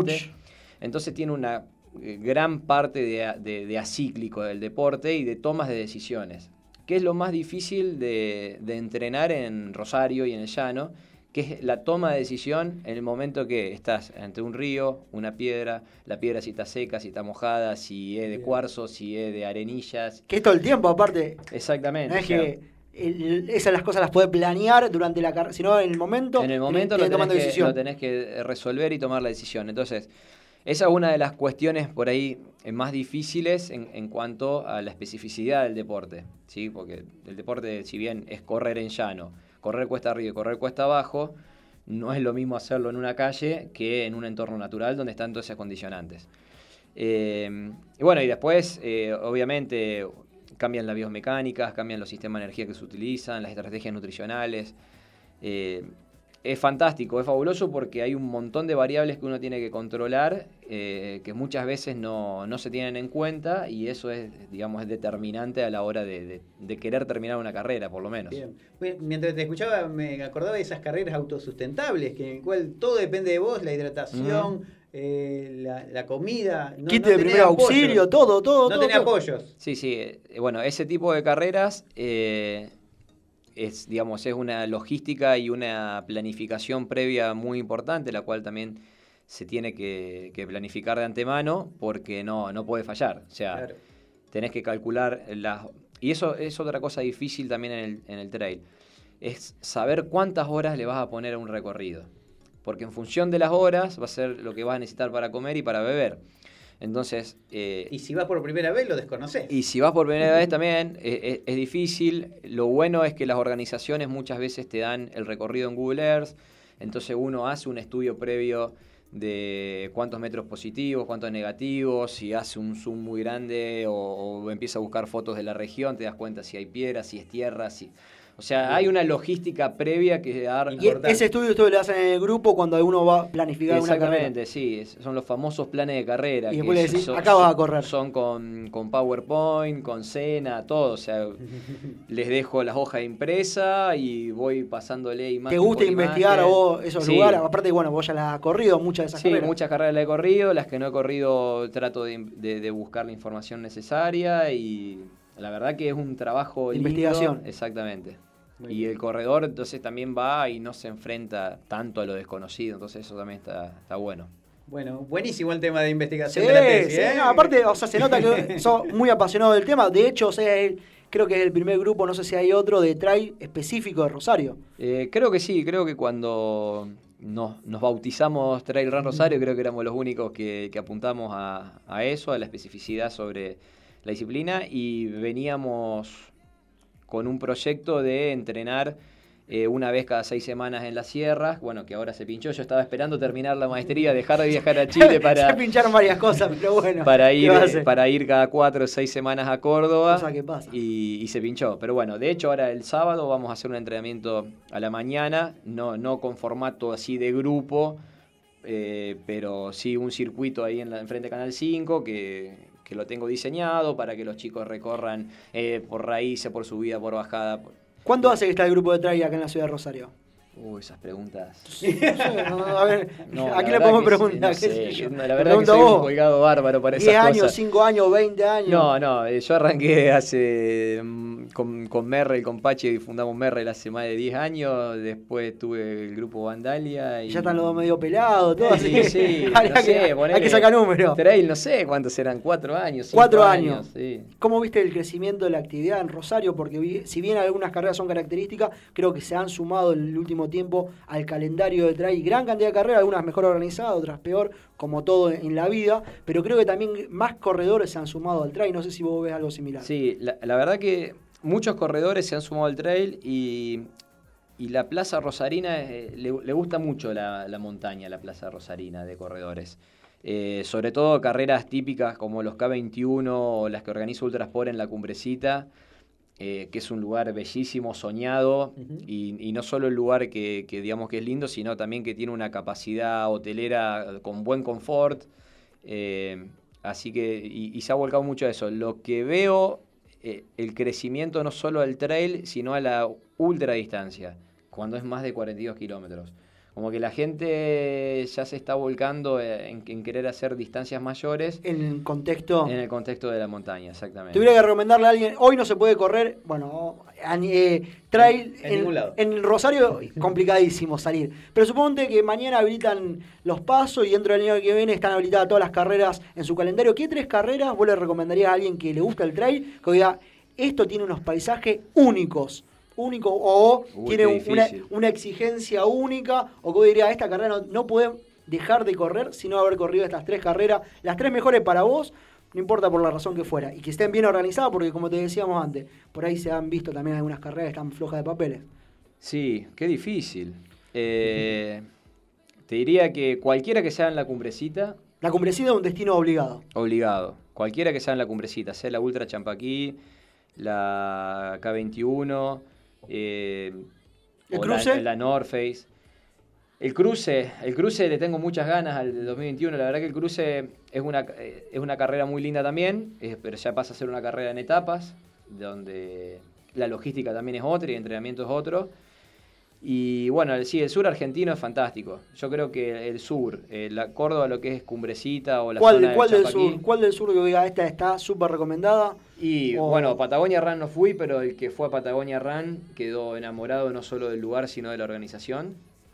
Eh, carrera que me hubiese gustado hacer también, eh, la misión, que son de, de autoabastecimiento. Y, y el cruce tiene su condimento especial, sí, la verdad que el cruce es muy lindo. Muy bien. Bueno, ya anotaste. Ahí anoté todo para el año que viene, ya tengo Muy todo, bien. ya tengo ultra. Emma se prende con cada invitado que viene, Sí. se prende en la actividad. Quiere Sí, ser ah. maratón, ultramaratón y ahora trae. Ahí hablé con Ivana también para los 42 acá de Rosario, todo. ¿Usted también? ¿Usted corrió en la cumbrecita? Sí, fuimos a correr en la cumbrecita. ¿Qué le- creo qué que tal fue la el año experiencia? 2018. ¿Qué tal la experiencia? Yo justo cuando fui en ese momento eh, estaba saliendo de una lesión, por lo cual me anoté solamente para 10 kilómetros. Me resultó tan linda, pero corta. Claro. 10 Quedaste con cara de kilómetros más. Se me, se me term- cla- sí, Pero claro. para eso usted dice corto que pasa- 10 kilómetros, pero hay gente que 10 kilómetros y a lo mejor lo está entrenando ahora Claro. para llegar dentro de 3 Pero- meses. Sí, yo- bueno, lo, lo que pasa en esas distancias y sobre todo en, en- en el núcleo urbano que es la cumbrecita, 5 o 10 kilómetros, no salís de, de- Claro. de lo que es el No pueblo. fui a la gran montaña. No fuiste a la montaña. No, no, no, fue alrededor del pueblo. Fue, fue más trail que carrera de montaña. Tal cual. Así que, pero hermoso, hermoso lugar para ir a, a visitar, a, a pasear y también. Uno de los pueblitos más. Si bien Córdoba tiene un montón de lugares lindos, creo que la cumbrecita debe ser de, los- de los más lindos. Así es. Pueblito Bueno, peatonal. de- eh, llega, un mensaje que dice: Excelente explicación, Lisandro, lo que decías de, de la tesis. Así que María Bueno. Esther Aguilera, entero desde casa, te está diciendo. Espero que me aprueben. ya casi que le han aprobado. Lisandro, gracias por estar en Rosario Running. ¿eh? bueno, gracias a ustedes por, por la invitación. La verdad que es un placer estar acá y, y poder charlar un rato. Bueno, Bueno, mucha gente está. eh, déjame que leo acá un poquito de gente Sí, que sí, se sí, estuvo dejo conectada. Rungo Cool, ¿eh? Bruno Cool, ahí de la zona de España, sean las Son 11 de la- 23 horas. 23 horas. Ya, ya estamos con los usos horarios. ¿Tiene los usos horarios? ¿En Corea? ¿Qué hora es? Ah, te averiguo después. Ma- Marister Delgado también, ¿eh? Se une a la transmisión. ¿Quién más? Fernández, Fernando José Pereiro manda pulgarcito. Ibi Bonano Trans la Sierra, dice Ibi. Se ve que quiere ir para allá, de Trans la Sierra. Saludos para Ibi Bonano. tira. Eh, bueno, más gente conectada. Dijimos recién Fernando. Hernán Ludu también está mirando la transmisión. Y Vivonano también había estado a full, estaba metiendo correr, bici, de todo un poco. Muy bien. Tomás Sánchez está conectado a la transmisión. Miriam Wagner. Igualmente Valeria Muñoz, siguiendo toda la explicación que estaba dando el profe. También nos gustaría que nos estén diciendo de dónde están escuchando y si se puede correr en esa ciudad, no se puede correr. El- todo lo que es el territorio de Santa Fe se puede correr, pero digamos hay gente de Córdoba, gente de, bueno, de España que están habilitados también para correr. Rama Carrera también está siguiendo la transmisión. Claudia Aulita está mirándonos. Zamora Sario, ¿eh? Medio pariente mío. Levanta el pulgarcito también. Eh, bueno, y ya están los mensajes que ya habíamos leído antes. Bueno, mucha gente nos está siguiendo en los vivos de Instagram. Seguimos con más Rosario Running hasta las 19 horas. Bueno, profe, muchas gracias y a seguir a entrenando, a seguir en el gimnasio, de ahí del, de lunes a jueves en la zona de Oroño 250. Para la gente que es de Rosario, donde está ubicado el mercado retro, ahí está la gente de Trail Run Rosario. Si te gusta el trail y querés entrenar con algún grupo específico de eso, bueno, seguí con el, con el seguimiento de acá de- del profe Lisandro, que aparte tiene la escalera esa que tiene ahí en el gimnasio alto de Balcarce, única en Rosario. Única en Rosario. Muy bien. ¿Qué inversión esa? vez, Esa también que inversión. Uf. Hoy, Hoy, Hoy imposible. Hoy, si la vendo, salvo todas las deudas que tengo. hoy, hoy imposible. Bueno, ahí no lo vi entrenando con la escalera. Llévelo un día, Lisandro, a Emma para que empiece ahí a subir. podemos, cuesta. podemos hacer un vivo algún Vivo. día para. Para Hacemos. promocionarla. Para promocionarla y para mostrar hecho cómo algo así, funciona. había estado haciendo un vivo, subiendo la escalera. Ya vamos a ir de nuevo. Si no puede ir para mi edificio, también tiene una escalera y sube. Cuando se corta la luz entre. Muy bien, ya están los próximos invitados en los estudios de la Bit Digital. Seguimos hasta las 10. Gente que va a estar corriendo los 42 kilómetros de Londres, porque bueno, se suspendió la carrera, solamente la corre la gente elite, los corredores elite, o sea, usted no, yo no, pero bueno, ellos van a estar corriendo los 42 kilómetros en forma virtual. Vamos a preguntar a ver qué circuito tienen acá en la ciudad de Rosario y demás. Muy bien. Y yo solo quiero estar junto a ti, nena, por favor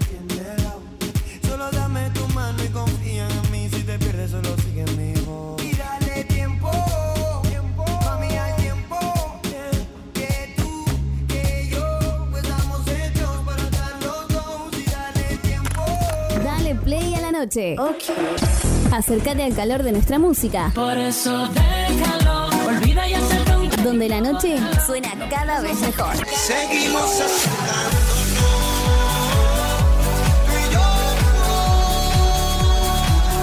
Bit Digital, la plataforma que conecta al mundo.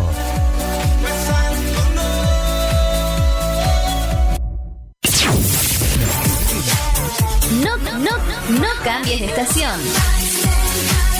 La estación ya cambió. Bit Digital, la plataforma que conecta al mundo.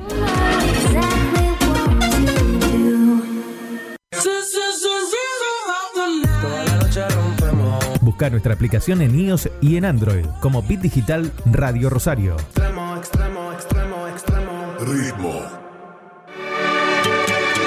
Nunca es tarde para una buena tarde. Sintonizanos.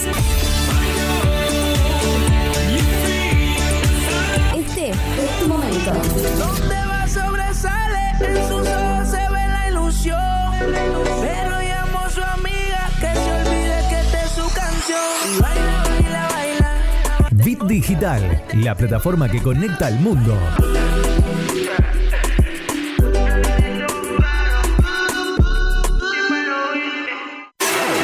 ¿Sabías que somos el medio correcto para que tu publicidad suene en todos lados? Publicita y cambiale el aire a tu negocio.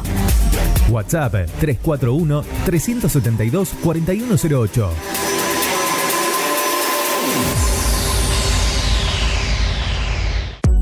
Mods, Deco y Hogar. Todo lo que necesitas para tu hogar y mucho más.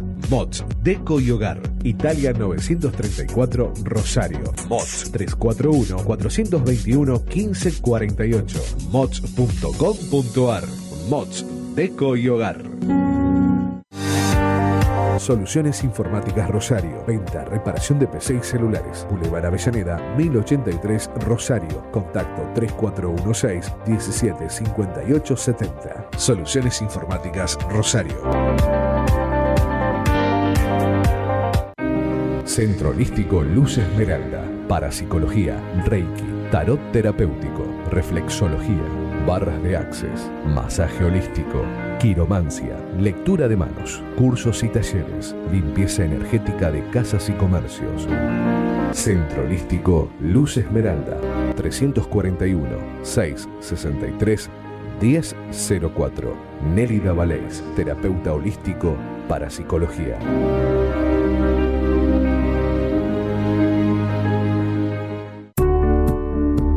Refricir, servicio de instalación y mantenimiento de acondicionadores de aire. 341-314-7313. Presupuestos sin cargo. Refricir, servicio de instalación y mantenimiento de acondicionadores de aire. ¿Sabías que somos el medio correcto para que tu publicidad suene en todos lados? Publicita y cambiale el aire a tu negocio.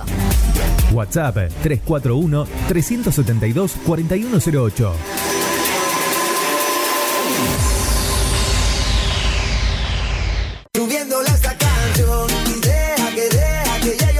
Mañanas felices en tu radio.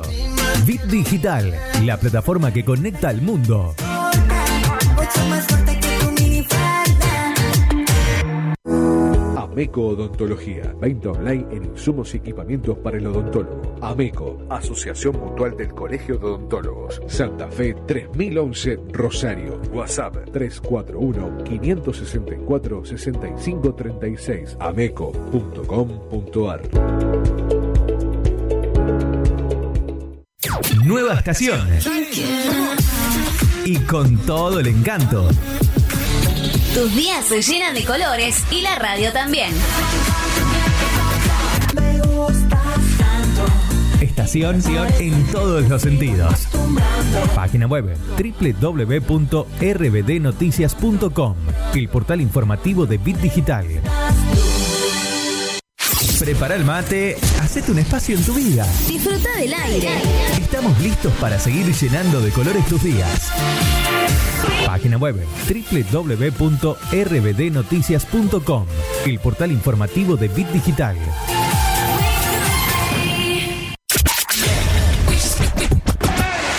Bit Digital, la plataforma que conecta al mundo.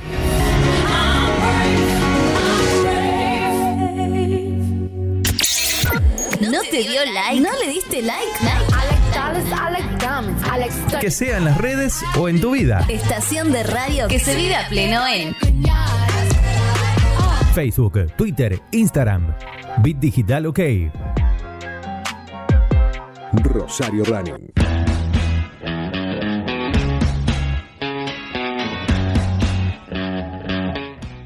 Seguimos con más Rosario de Running hasta las 19 horas. Y ahora creo que sí me va a tirar la temperatura. Ahí lo veo preparado. Ya lo macheteé. Bien. 21 grados la temperatura en la ciudad de Rosario en estos momentos. Y ahora, Tarde primaveral. ahora te tiro las mínimas de sábado y domingo. ¿Viste que te dije que no guardé la campera? está con el pronóstico extendido todo. ¿eh? Sí, El sábado 8 grados la mínima, 17 la máxima. El domingo 7 grados. ¿Cómo va a estar el domingo a las 6 de la mañana cuando me ponga a ver la maratón de Londres? Ahí está. Bueno, 7 grados. 7 más grados. o menos. 6, 7 Hago grados. bien estar en mi casa entonces. 19 la máxima el domingo. Así que si quieres salir, salir a hacer el fondo dominguero. Voy a salir un poquito más tarde. Un poquito más tarde, después de de la maratón de Londres. Sí, no. Pero atención que va a haber gente corriendo A las 6 de la 42 mañana, kilómetros. a las 6 a la misma hora. Y acá en Rosario a la misma también. hora, a la misma hora, todo el mismo canal, todo tal cual. Bueno, acá tenemos a dos rosarinos que van a correr 42 kilómetros este domingo. Florencia Chile y Ricardo España. Gracias por estar acá. ¿eh? Gracias a ustedes. Bueno, muy bien. Eh, ustedes, vamos a poner en contexto. de- estamos en contexto de pandemia. Se suspende la maratón para todos los mortales, menos para los, los keniatas y los etíopes que están más allá de, de nosotros, ¿no? Pero para nosotros sí. La que es presencial no se puede correr. Así es. Bueno, entonces en modo virtual, ustedes van a correr los 42 kilómetros de Londres. Así es. Bien, bueno, empezamos con Florencia. ¿Cómo, cómo- primero, ¿cómo decidiste esta carrera? La verdad, la verdad, o sea, me gusta mucho el deporte, me gusta correr y también encontré un grupo que me ha empujado mucho y un compañero también presente que, que tiene mucho que ver en esto. Y bueno, y la verdad que es lindo y ponerse un objetivo y tener objetivos creo que es, es fundamental. Así que no lo dudé y le damos para adelante. ¿Vos ya has corrido 40 kilómetros? Sí, sí. Estoy hace poquito en el ámbito, pero la verdad que una vez que uno empieza, se empieza, empieza a ir para adelante. Así Muy que bien. bien. Muy bien. ¿En tu caso, Ricardo? Eh, yo me anoté en realidad para correr la maratón porque tengo un hijo que vive en Europa y era justo nos íbamos a juntar este, en, en Londres. Yo corría la maratón y él me hacía el aguante, es mi aguatero Como que preferido. cerraba todo, la cuestión familiar. Exactamente, deportiva. nos cerraba todo. Y bueno, se suspendió, eh, se pasó para esta fecha, para octubre, y quedamos en medio de la pandemia este, y recibiendo una invitación de, de la carrera para hacerla de forma virtual. Así es que bueno, decidimos, se corre el domingo, corre la elite el domingo, y nosotros tenemos 24 horas para hacer la, la carrera en cualquier hora del, del día que nosotros querramos. Es decir, el, el horario es 24 horas porque se corre en todo el mundo. Muy bien. Bien, y en el caso de ustedes, ¿ya tienen definido eh, el horario en que lo van a hacer? Me imagino que sí. Sí, sí, sí. ¿En tu caso? ¿A qué Sí. hora va a correr, Ricardo? Sí, no, no, nosotros somos mañaneros, así que vamos a... ¿Lo van a correr juntos? Sí, sí, sí. Bien, ¿a qué hora largan? Eh, pensamos largar a las 7. A las 7 de 7. la O sea, mañana. casi, casi a la misma hora que se estaría corriendo si Sí, estuvieran sí, allá. sí, sí, sí, sí. ¿Y el circuito ya lo tienen pensado? Eh, sí, pensamos hacer dos vueltas, desde San Martín y el Bajo hasta este, pasando las piletas del Parque Alem y pegando la vuelta de ahí hasta 27 de febrero. Toda esa vuelta es 21 kilómetros Repetimos casi. eso do- dos veces. Dos veces, sí. Y terminamos en el monumento. La idea es terminar ahí o ir más o menos controlando los kilómetros para poder terminar en Bien, a nivel asistencia ya tienen su- sus propios puestos de hidratación, fruta, Sí, como... Nosotros este, pertenecemos a un grupo de corredores, Leo Lucci, este, y bueno, eh, se han ofrecido generosamente todos a hacernos el, el apoyo, el aguante, así que este, nos sobra, nos sobra. Hidratación, banderillero, todo Tal completo. en realidad, o sea, nosotros entrenamos a modo nosotros solos, o sea, no, no pensábamos tener compañía ni ayuda de nadie. Por una cuestión, porque no sabíamos en qué situación íbamos a correr. Tal cual. La verdad que nos ayudó muchísimo esto último, así que estamos como un poco más tranquilos también por una cuestión de, del protocolo y, y de los permisos que se dieron. Así que el grupo se ofreció enseguida a ayudarnos y acompañarnos, así que bárbaro. Y, o sea, no es menor tener el apoyo de, de gente justamente y no tener que ir uno con su propia hidratación durante la cantidad de kilómetros, fruta o lo que fuera. Saber que ahí, ahí está por si, por si las dudas hay alguien ahí, che, necesito algo dulce o no sé, usted en geles o lo que fuera que vayan a precisar. Tal cual. ¿Vos, Ricardo, ya habías corrido 42 kilómetros? Sí, sí. Yo soy fondista de, de hace muchos años. De muchos años. Sí. Así que corriste acá Rosario, Buenos Aires, acá en el país. Hemos corrido acá en el país, hemos corrido afuera. Acá en el país, ¿cuál, cuál has corrido? De las Eh, maratones. Acá corrí de... Nosotros empezamos en el 2001 acá. Fue la, la primera del 2001 que... que Los primeros que se 42 de hizo- Rosario. Que se hizo acá en Rosario, sí. Este, en un contexto de una crisis muy grande. Ustedes son jóvenes, a lo mejor. Parecemos, ¿eh? en- Yo soy él, no tanto. No, sí, me acuerdo. eh, Mira, lo tuvimos a. ¿Cómo se llama? Capellu. Capellu. Horacio. Horacio, claro. que fue, bueno, nos contaba que tenían una cantidad X de sponsor, entre ellos creo que era Banco Santa Fe o Banco Macro, no sé cómo se llamaba en ese momento, que se le caen todos los sponsors, imagínate el contexto 2001, De la crisis, claro. crisis económica, y se empiezan a caer y así todo se siguió adelante con la carrera, por la cuestión fundamental del tema de la premiación, una premiación que implicaba gran cantidad de, de dinero en lo que era Copa, porque bueno, la Maratón de Rosero premia los primeros 42 de cada categoría y eso tiene un costo y no se sabía si se iba a poder eh, solventar. Tal cual. No ganar dinero, sino aunque sea no, no perder mucho, me acuerdo que, que comentaba en su momento. Tal cual. Eh, bueno, Capellu, el doctor Capellu fue un soñador. Eh, él tuvo la suerte de correr en varios lugares del mundo eh, y tenía el sueño de correr los 42 acá en Rosario. Su sueño original era correr Rosario por el puente. Este, eh, porque él pensaba que podía ser una carrera muy parecida a la de Nueva York. Claro, tal cual. Entonces él soñaba cruzar el puente. Eh, lamentablemente el puente no se terminó para el 2001 y la carrera se tuvo que rediseñar este, en su recorrido.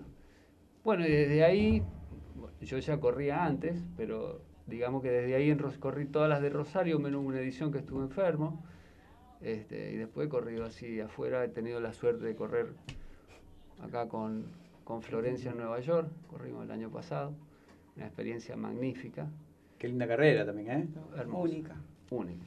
única, la Única. verdad que La verdad. siempre la, la recomendamos. El que tiene la suerte y puede, que, que no lo dude, Bien. Bueno, ¿y cómo han estado entrenando para esta, esta carrera del, del domingo? ¿Cómo han, ¿Desde cuánto tiempo para atrás han estado entrenando específicamente para esta carrera? Es que en realidad nunca dejamos de entrenar. Bien. Pese a la situación del encierro, etcétera, siempre se encontró la forma para seguir con el entrenamiento, ya sea desde gimnasia en forma de tipo localizado, funcional, como también y el famoso y conocido rodillo, que, no, que fue la salvación hacer bici. Así que dentro de todo eso nos ayudó mucho con el tema del estado físico y bueno, cuando dieron el ok para salir no lo dudamos.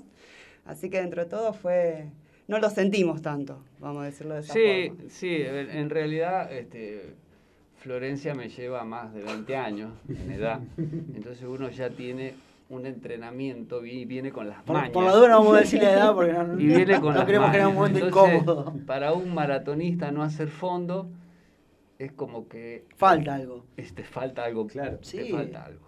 O sea, nos, decía la misma, Este, eh, la chica que es ultramaratonista de Casilda, Cecilia Beltrán. O sea, ella tiene cinta para correr, pero así todo. Bueno, tenés que correr al aire libre fue- con la inclemencia del Ahí tiempo fue y la, todo. es- esto es la, la ingeniería que hizo el profesor Lucci este, para poder adaptar estos entrenamientos, estos fondos, a entrenarte en tu casa.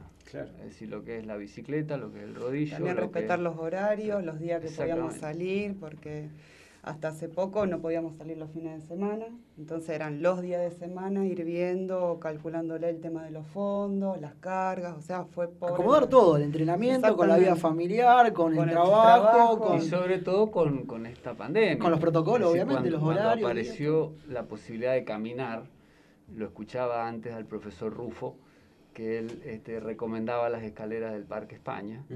Bueno, este, Estábamos como hámster, dando estábamos vueltas. 500 metros y entonces íbamos en sentido horario, en sentido Antihorario, antihorario, y así, ya no sabíamos cómo. sucesivamente. Sí, sí, sí. Fue, fue- ha sido una experiencia realmente totalmente distinta este entrenamiento de una carrera de 42 kilómetros que, bueno, veremos el domingo. Bien. Expectativa de tiempo, El sueño siempre son las cuatro horas, unos este, todo el que es fondista, que tiene unos años, entrar en las cuatro horas entre 10 para abajo y 10 para arriba es realmente... Estaremos bien. Sí, sí. Demasiado. En tu caso, no. Está lo mismo. está- apuntamos También es una edición mismo. especial, es un año especial, todos los entrenamientos fueron especiales, con lo cual es como que uno dice, con tal tiempo firmo acá y ya me doy por satisfecho.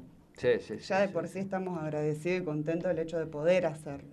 Porque pensábamos que inclusive ya se había frustrado una, claro. otra vez esto no. Entonces- Esperando ver los anuncios Sí. de Perotti, ¿no? A ver qué no, no lo podíamos creer, automáticamente Todos mensaje. esperando los anuncios. Y bueno, y esto que nos ha pasado a, a todos, no solo el que corre, el que hace running, que es esto del barbijo.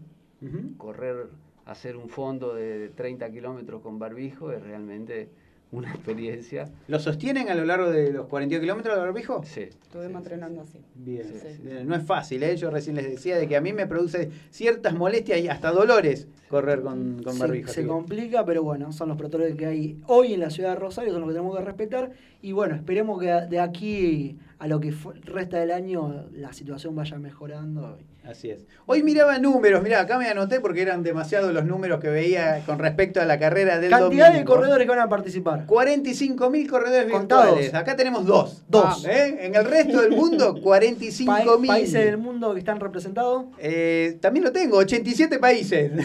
Estoy para examen hoy, ¿eh? Quiero enganchar en alguna que no me pueda contestar. Bien. ¿Quién va a ganar? Esa es la que quiero saber. Ah, el duelo entre Kipchoge y Bekele. ¿Quién gana para usted? Para mí, Kipchoge. ¿Para usted? ¿Para usted? Cerramos acá. Bueno, muy bien. Y también leía que tienen que tener una aplicación especial, ¿no? Exacto. Específica Tal cual. del evento. Justamente ayer nos llegó el- el- un mail en donde nos, nos informan que ya podíamos bajarnos la aplicación. Hay una aplicación que es específica de la maratón porque salen, salen un montón, pero Sí. hay una que es la que contabiliza y va registrando todo el traqueo del recorrido y el tiempo. Y con el número de corredor y el ID, que eso es lo que te habilita y te, digamos, te autoriza como para correr. Entonces, una vez que uno lo instala, eh, pone los datos y el día que uno quiere correr, que se habilita sola, como decía el, eh, el doc, de tal día de allá, de la hora de allá, ya empieza a correr, entonces según el- la diferencia de horario, etcétera, uno quedaría habilitado para correrla acá. Entonces, uno pone start y está. ya tenés el número de tu dorsal. Sí, ¿Número de corredora? No me lo acuerdo. ¿Cómo no lo No me pregunta de acuerdo. examen. Pregunta de examen. Doc, ¿usted? Tampoco. Yo quería jugarlos. Digo, los jueves a lo mejor salvo el día. Pero No pasó. Bueno, estar inscrito en esta carrera no, no es fácil tampoco, ¿no? ¿Ustedes tuvieron, No, más allá de la inscripción, no. so- participaron en un sorteo para estar inscriptos? Eh, sí, en general es por sorteo, a veces es por este, un pago de caridad a Ajá. una, a una obra Con de una bien. donación te Con una- adjuntan a la inscripción. Exactamente. Eh, y si no, eh, hay empresas Comprando todo el paquete. que compras todo. el- Sí, puedes comprar eh, solamente la carrera. Solamente la carrera. Ah, pensé que era Hay- todo el paquete de No, alojamiento. dan las No, posibilidades, distintas sea- posibilidades. Claro. Eh, el- eh, es bueno en el sentido de, de que si vos compras el paquete, la misma empresa se encarga de llevarte a la largada.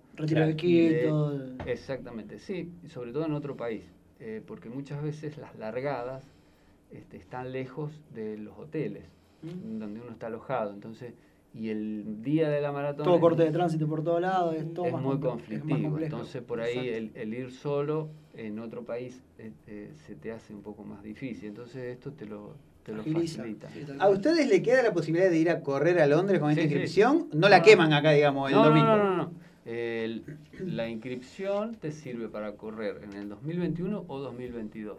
Bien. Es decir, los 45.000 los van a dividir en un sorteo que vamos a saber el domingo si salimos sorteados para correr en el 2021 o en el 2022. ¿Y en tu caso, qué preferís?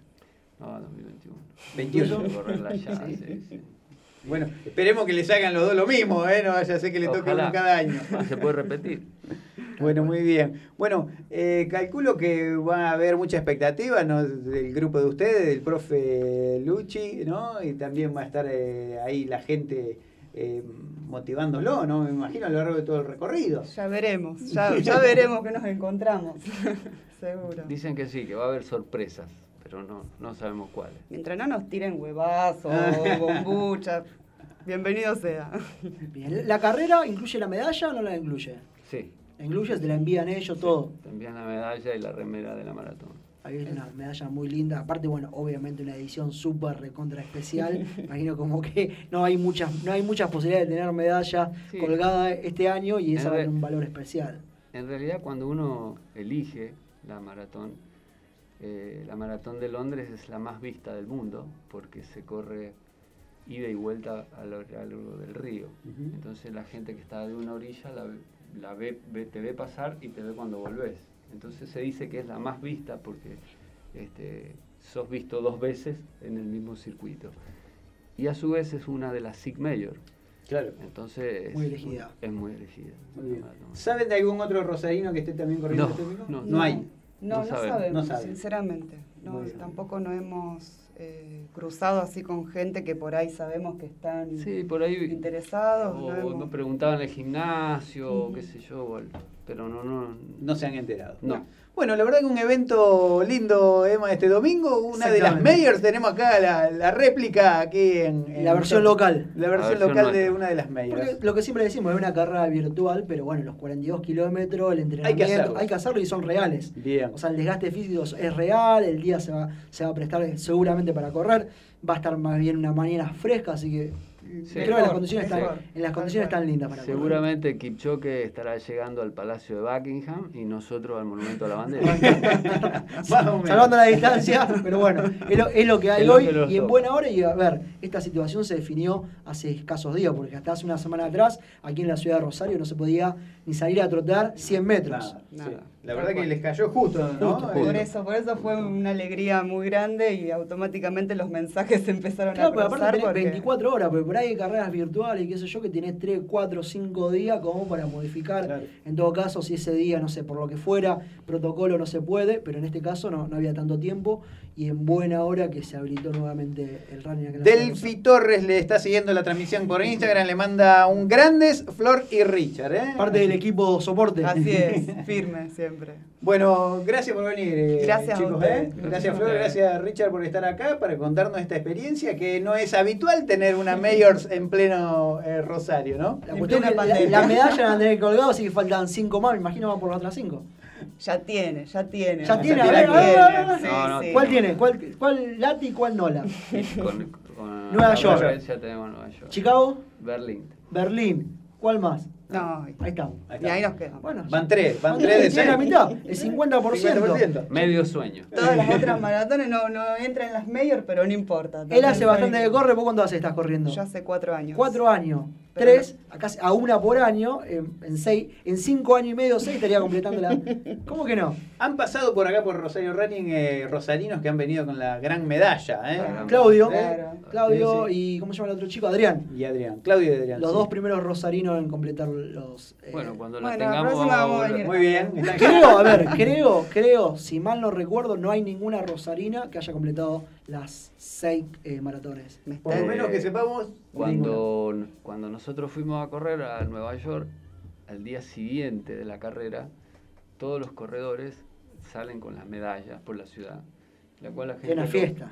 sí, la gente lo felicita. En pero- cualquier lugar del mundo felicitan a los maratonistas. Sea, acá en el único lugar donde Y- hay un Acá corte de tránsito y la gente toca bocina. bocina, Tal cual. putean. y en algún momento ves una, una medalla de una SIG Major.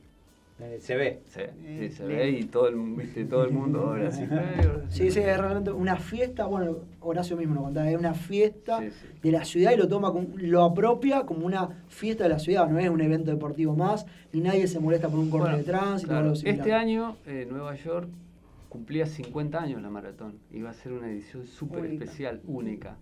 Este, no, sé- no sé cuánto, creo que no sé si iban a ir 70.000 eh, corredores con una pero bueno, se, su- se tuvo que todo. Bueno, acá tenemos a Ire- Irenita que dice grandes Doc y Flor. Agustín Batilana dice vamos genios. Bueno, está todo el mundo ahí apoyándole y mandando saludos. El ¿eh? equipo, el equipo soporte va a estar temprano también ahí, 7 de la mañana van a largar, así que me imagino que el equipo soporte también 6 y media de la mañana, ahí todo firme con la hidratación, frutas, geles, ¿qué son de consumir en el caso de ustedes? No, tranquilos. Tranqui. Geles y Y a lo sumo bebida tipo Gatorade y agua. Nada más. Simple. Algunos en la llegada, me imagino. De- el después otra cosa. ya. Después Tercer otra tiempo. Bueno, muchísimas gracias por estar gracias. acá, Gracias eh, a Rosario.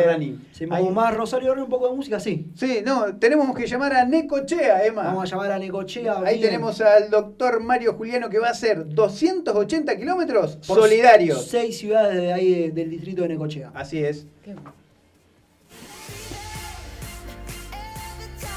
you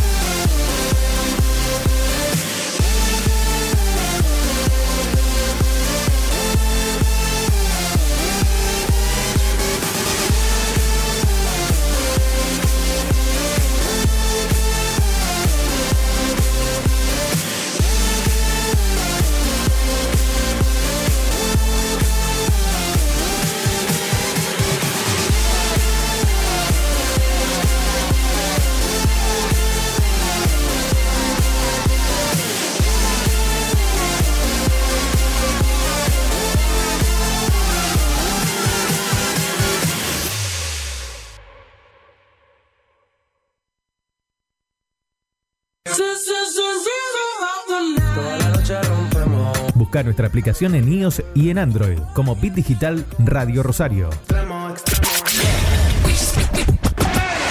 Bit Digital, la plataforma que conecta al mundo.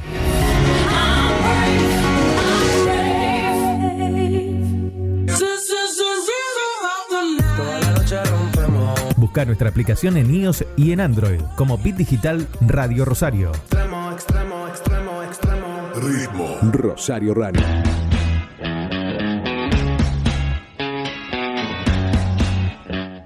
18.41 en la ciudad de Rosario. Bueno, si iba Ricardo, si iba Flor, dos rosarinos van a estar corriendo el día domingo los 42 kilómetros, 42 kilómetros de virtuales de la Maratón de Londres. Así es, qué lindo, lindo evento, ¿eh? Lindo evento, lindo para estar participando y bueno, obviamente hay que estar entrenado para correr 42 kilómetros. Si bien la carrera es virtual, lo que decimos siempre, los 42 kilómetros son reales y hay que correrlos. Y bueno, ellos van a estar haciendo un circuito de 21 kilómetros repetido, largando ahí de la zona de San Martín, abajo de todo. Para la gente que no conoce, es la zona del Bajo de la ciudad de Rosario, yendo en dirección norte hasta la zona de las piletas del Parque Alén, o sea, cruzando toda la costanera de Rosario. Realmente un circuito muy, muy lindo.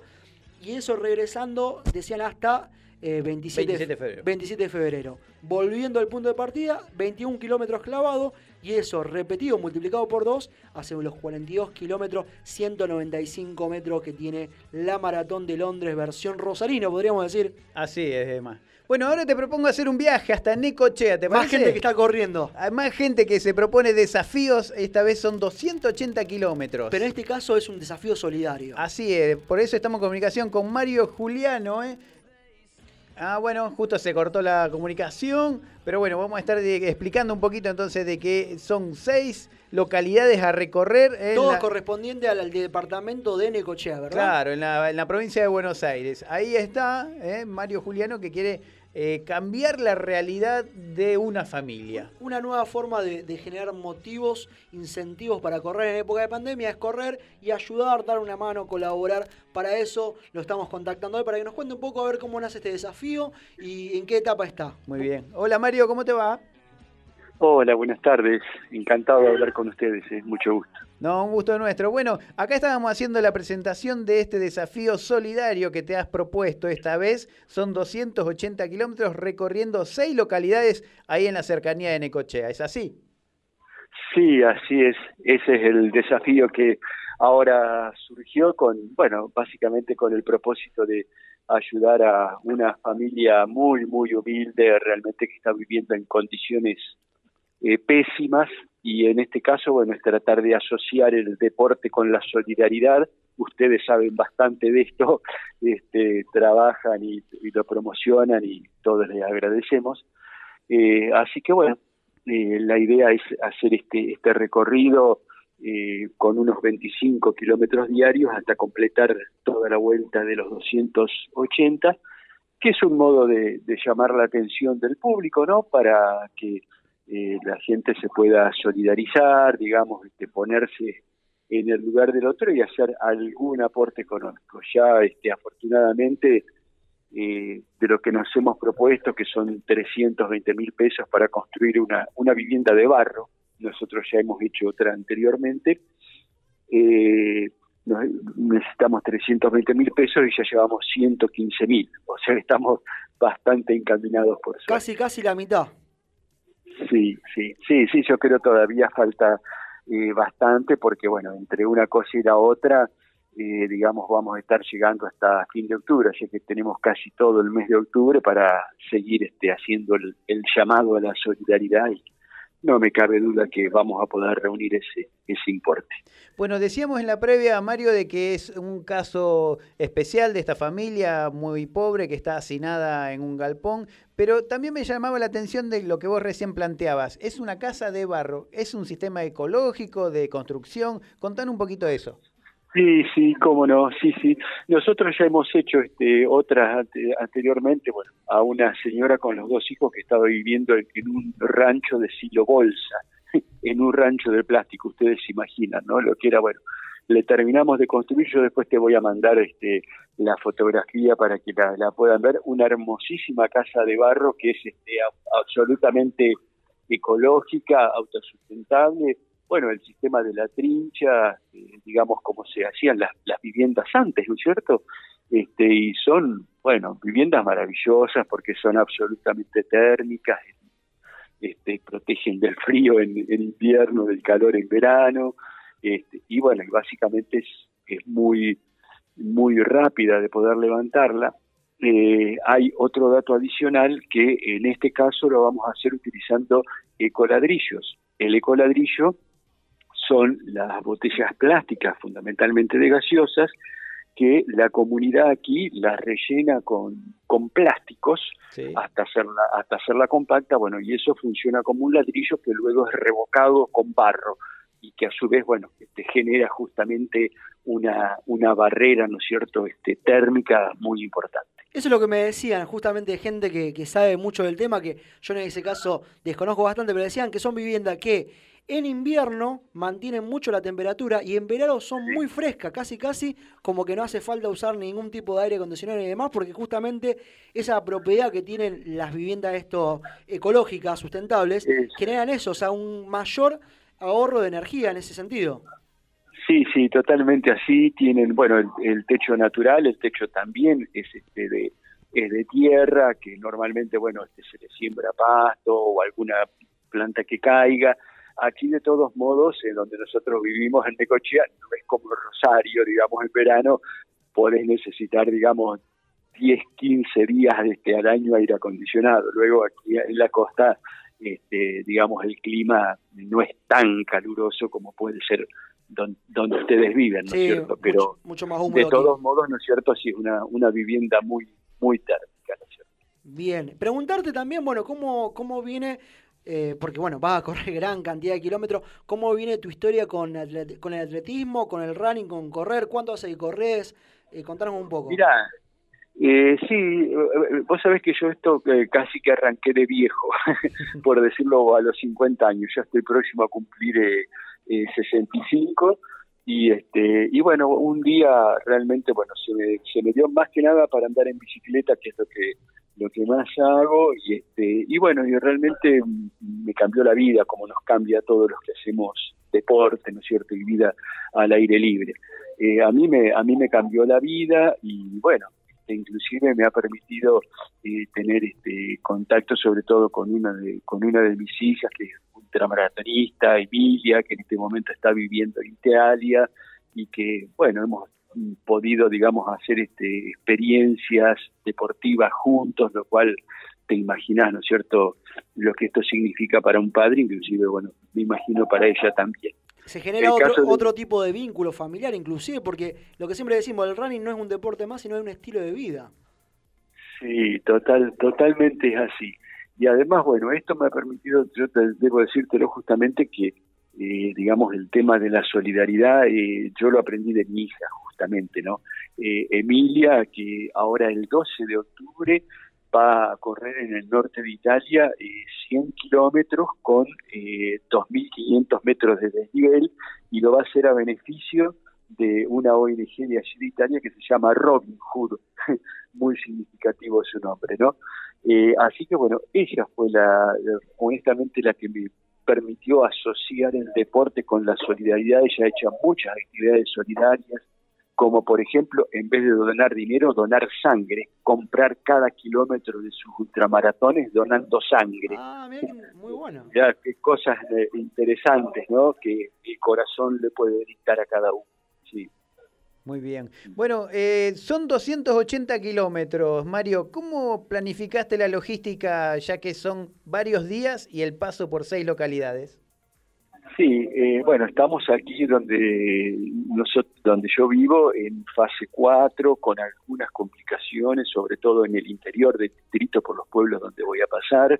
Eh, simplemente no voy quizás, no sé si voy a poder entrar en cada uno de los pueblos, al menos pasaré, digamos, por sus puertas, por así, eh, por así decirlo. Voy a tener una persona que este, me va a llevar y a traer todos los días en, auto al punto donde he terminado cada día, ¿no? Con la georreferencia para que no, no ningún tipo de dudas. Eh, seguramente que va a haber otros atletas que me, que me van a acompañar, que se van a tener que trasladar este, por sus medios y conservando la distancia. Este, pero bueno, yo lo que, lo que más sueño realmente va a ser el día final, estar viendo la meta y poder entrar en mi ciudad, en Necochea, este, bueno, acompañado por otros deportistas, creo que eso va a ser muy emocionante para todos. Bien, las donaciones que te ya, ya están acompañando la gente, ¿viene desde distintos lugares de la sociedad o desde los runners? No, no, no, no, eh, de distintos lugares. La verdad es que de distintos lugares, inclusive de distintos lugares del, del país. Este, yo, bueno, por mi actividad profesional, trabajo como juez, tengo muchos vínculos y, bueno, personas que me hacen el honor de, de acompañarme y de seguirme, así que es, este, digamos, de, de muchos lugares donde viene el, el acompañamiento. sí. Buenísimo. Bueno, ¿estarías arrancando el día 16? El viernes 16, sí, voy a salir de la plaza de, de Quequén, que es la localidad acá que está este, cruzando el río del mismo nombre, este, así que de ahí salimos a la, a la mañana y bueno, empezaremos este, a- al trotecito. Muy bien, muy bien. No, no tenés eh, ningún eh, tema con en cuanto a ritmo y a tiempos, ¿no? Es simplemente cubrir 25 kilómetros promedio por día. Esa. Sí, sí, la idea, este, más o menos ya he hecho, bueno, he hecho unos cuantos fondos importantes y más o menos estoy, digamos, a- a- entre 6, 6, 10, es la, más o menos un trotecito tranquilo como para, para llegar, no ir a hacer tiempo, sino la distancia. Bueno, Bien. No, perfecto, perfecto. Nos encantó la, la historia. Gracias por la, comunicación y obviamente esperamos que se llegue a cubrir esa cantidad de dinero como para generar esta vivienda ecológica, sustentable a esta familia que lo está precisando. Porque hay que recordar eso. El desafío tiene que ver justamente con conseguir fondos para que una persona pueda vivir en condiciones dignas, que hoy no lo está haciendo. Una familia, creo que son ocho integrantes, me nos habían dicho. Son, es la, la, la mamá con ocho, con ocho hijos y un nietito de tres años. Diez personas viviendo en un galponcito exactamente de dos por cuatro. Imagínense, ¿no es cierto?, lo que puede ser la vida para esta pobre gente. Claro, muy bien. Bueno, Mario, te mandamos un abrazo muy grande. La verdad que este, nos sentimos un orgullo muy grande por lo que vas a hacer. Te acompañaremos desde acá a la distancia, tal como nos permiten los protocolos ¿eh? vigentes. Así que bueno, un abrazo muy grande y que tengas un buen desafío. Bueno, muchas gracias por la nota y les mando un saludo muy afectuoso. Muchas gracias, adiós. Un Muy saludo a vos. Bueno, y recordar que en redes sociales, en nuestro Instagram, en nuestro Facebook, está justamente el CBU, la caja de ahorro, la cuenta para que todos los que quieran eh, hacer su donación, justamente la idea es esa, ayudar a acompañarlo en este desafío de sumar kilómetros, kilómetros auspiciados justamente por otros corredores, para que con ese dinero se pueda comprar una vivienda ecosustentable, de esos ladrillos nos contaba ecológico, que es lo último que hay en construcciones ecológicas, es lo último con terrazas verdes justamente para generar aparte algún tipo de, de huerta a nivel eh, eh, de huerta orgánica a nivel familiar. Así que la idea es esa, justamente, y aparte, bueno, sacarlo en unas condiciones de vida totalmente que rozan lo que es condiciones indignas Sí, de, sí, de tal vivir, cual. de vivir de dos, en un galpón de 2 por 4 10 personas, con criaturas, bueno, en contexto donde justamente hay que mantener todo lo que son el mantenimiento de distancia entre personas y demás, o sea, no se estaría dando. Así que la idea, bueno, es esa, colaborar desde aquí de la ciudad de Rosario, sumarnos a esta iniciativa que tiene este corredor ahí de, de la ciudad de Necochea. Muy bien, bueno, ahí estaba entonces. Bueno, eh, quedaron algunas noticias durante la semana, Emma, ¿no? Me hace un picadito de noticias. Dale, vamos. Eh, por ejemplo, la CADA, la Confederación de Atletismo de la Argentina, relanzó... Tiene, tiene seis minutos. ¿Le Sí. alcanzan los seis minutos? Sobran. ¿Hay, ¿Hay programa después? Tranqui, Vamos, tranqui, dice Leo. Y aparte contesta y dice, sí, tranqui, tranqui. Usted no lo conoce a Richard. Muy bien, la, la CADA eh, relanza su encuesta nacional Yo Corro. eh, Está destinada a dimensionar a todos a quienes corren en el país en todo tipo de superficie o modalidad. Ya se puede hacer a través de un formulario de Google que encuentran en la página web de la CADA. Entre quienes participen, se sorteará en forma pública 10 combos de los patrocinadores, una remera, un pack de suplementos y un abono de licencia anual cada. ¿eh? El sorteo se podrá seguir en Instagram, en la página de atletismo. Así que bueno, si sos corredor, si sos federado, te podés inscribir en esta encuesta nacional completando algunos datos que te solicitan como para tener una estimación de la gente que está corriendo a lo largo y ancho del país. Bien, tal cual. Bueno, también aprovechamos para mandarle saludo a la gente de Marcos del Forno, grupo de trote, entrenamiento a distancia y grupales, ahora que se están habilitaron, se han habilitado nuevamente los grupos de entrenamiento, bueno, con los protocolos correspondientes, nos decía hoy el profe que tiene que ver básicamente con grupos reducidos, no más de 10 personas, conservando la distancia, obviamente sin compartir hidratación, sino que cada uno tiene que llevar su propia hidratación. El profe Marcos del Forne, Forno está entrenando ahí lunes, miércoles y viernes, 18 horas en la sede de la Fluvial, justamente al lado del barco de los croatas. Bueno, ahí, Sí. lo, ahí lo contacta al profe Marcos Del otro Forno barquito. del otro barquito. El Instagram es Marco del, Fro- del Forno Grupo de Trote, número de teléfono 465. En redes sociales también estamos, eh, bueno, obviamente informando sobre este grupo de entrenamiento, uno de los recomendados acá de la ciudad de Rosario. Así que si alguien quiere entrenar, nada mejor que hacerlo bajo la supervisión de un profe de los grupos registrados aquí en la ciudad de Rosario. Así, Marcos del Forno, grupo de trote. Bien. ¿Qué más? Tengo otra información. Mira, viste que hoy estuvimos hablando mucho de ultras distancias. Sí. Bueno, Corredor Virtual está por lanzar un nuevo desafío. 275 kilómetros Iguazú se Apa. llama. ¿Eh? Dice, ¿por qué 275? Porque las cataratas del Iguazú están formadas por 275 saltos de Ah, los ese, cuales... ese dato no lo tenía. Ah, ¿vio? Contados, contabilizados. Se ve que están cont- Alguien se tomó el trabajo de contar. La gente de Parques Nacionales, me imagino. de los cuales el 85% de los saltos están del lado argentino. ¿eh? Así que como todos nuestros desafíos, dice la gente de Corredor Virtual, podés hacerlo desde cualquier lugar, a tu ritmo, sumando kilómetros con la actividad que prefieras. No hay una fecha límite, podés tomarte el tiempo que necesites. El kit finisher viene con la medalla que es una bomba, dicen. A ¿eh? partir del día 5 de octubre ya te podés registrar y te podés inscribir para participar de ese desafío, que como, bueno, todos los desafíos de, de corredor virtual, lo podés hacer de un solo tirón, si sos Sí. un ultramaratonista, y si sos un corredor como nosotros, lo podés hacer por etapas. Vas sumando por semana, decir, bueno, corro lunes, miércoles y viernes, 10 kilómetros cada día, 30 kilómetros por semana. Me planifico de acá los próximos tres meses completar ese desafío que incluye medalla finisher real. Es corredor virtual, pero con medalla real. Muy bien. Y viene a ser así como un Spartratlón ¿eh? en Argentina, porque son 275 kilómetros. Exactamente, la misma distancia. pero la diferencia es que en el Esparta lo tenés que correr de una.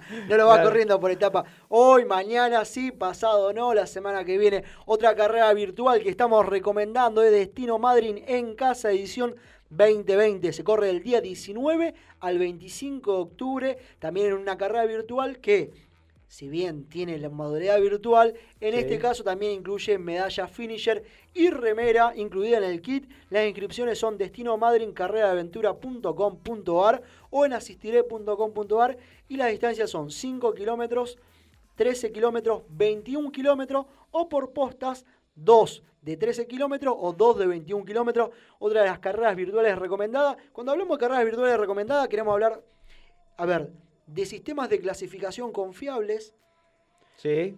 de buenos kits que incluyan remeras o medallas. En este caso incluye ambas cosas, incluye unas medallas y unas remeras, las pueden ver en redes sociales si siguen a Destino Madrid en carrera. Bueno, estuve viendo las medallas, Muy- unos, muy unos linda. medallones, claro, porque una de las características de, de ahí de Puerto Madryn, que es uno de los lugares para mí más lindos del país, Sí. es justamente las ballenas. Y la medalla, Tal cual. la medalla tiene la cola de una ballena grabada, muy, muy, muy linda. Una, una de las medallas más lindas creo que de este año, sin duda. Así que bueno, la gente que quiera sumarse, voy a estar corriendo esa carrera. ¿Sí? Usted La voy a estar corriendo, usted también la va a estar corriendo. Yo también. Sí. Uh, así de prepo nomás. Sí, sí, sí, sí. No puede ser esto que no está corriendo ninguna carrera virtual. Lo que quedaría de definir sería la distancia, 5 kilómetros, 13 o 21. Muy bien. Hoy, hoy estoy para 13. 13. Pero de acá al 25 de octubre, yo creo que para 21 puedo andar. ¿Usted Llegamos, llegamos, llegamos para 21. qué- ¿Llega a los 21? Sí, llegamos Y bien. hacer la primer media maratón del año. Llegamos y bien. la única quizás. Creo que la única de este año. No hay tantas posibilidades de hacer una media maratón. Con medalla, con remera. O sea, hay algunas media maratones virtuales que no entregan kit.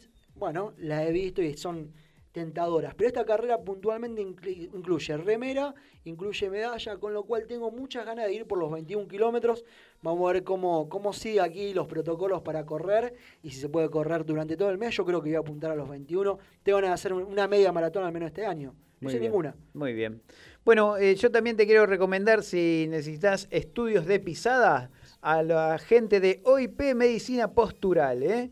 Reserva tu turno, llamanos o envíanos un WhatsApp al 341 347 6254. Ahí está Nacho, que te atiende también en Mitre 1523, en el cual te ofrecen plantillas personalizadas para entrenar sin dolores. Y atención que hay un modelo especial, se llama el modelo Running, pensado justamente y acondicionado para gente que use las plantillas para correr, Claro. puntualmente. Porque bueno, hay gente que la usa para caminar, para estar todo el día, para jugar a la pelota. Bueno, estas son plantillas para corredores, así que especialísimo para la gente que quiera correr. Te mejora en estabilidad, en balance y en confort en la pisada. Y ¿eh? aparte prevenís lesiones, hay mucha gente que o sea, no termina de, de comprender eso. Una mala pisada es sinónimo que a largo plazo tener algún problema de lesión, o en tobillo, o en rodilla, o donde fuera. Bueno, también sirve para la- lo que es la prevención de, le- de lesiones. Muy bien, entonces OIP, medicina postural, llama al 341 trein- 50, perdón, 341 34 76 254. En mi reloj son las 19.01, Muy con bien. lo cual estamos sacando un minuto del programa On the Rocks que continúa aquí a continuación en Bit Digital. Muy bien, nos vamos entonces. Eso significa que nos vamos, exactamente. Muy bien. Nos en- reencontramos el Jueves que viene. jueves que viene. Por ahí lo cruzo por la calle también, ¿eh? Hoy lo crucé. Iba, iba manejando, iba tipo rápido y furioso. Casi Lo, lo estaba controlando, a ver qué hora salía a laburar. iba rápido y furioso, pero en los semáforos, cuando está la lucecita en rojo. Hay que se- parar. Ahí hay que frenar. ahí hay que frenar. estoy aprendiendo frenar. todavía. Bueno, ya cuesta, pero ya, ya, ya lo tiene casi. Ya, ya, ya distingue, son tres colores: Muy bien. rojo, amarillo y verde. El verde para continuar. Muy bien. Leo, gracias por operar ahí los controles. Nos vamos, nos reencontramos el jueves que viene a las 17 horas. Recordamos, el domingo este se está corriendo la maratón de Londres, transmite ESPN, 6 de la mañana, 6 y 10, ya está la conexión ahí. Just keep moving.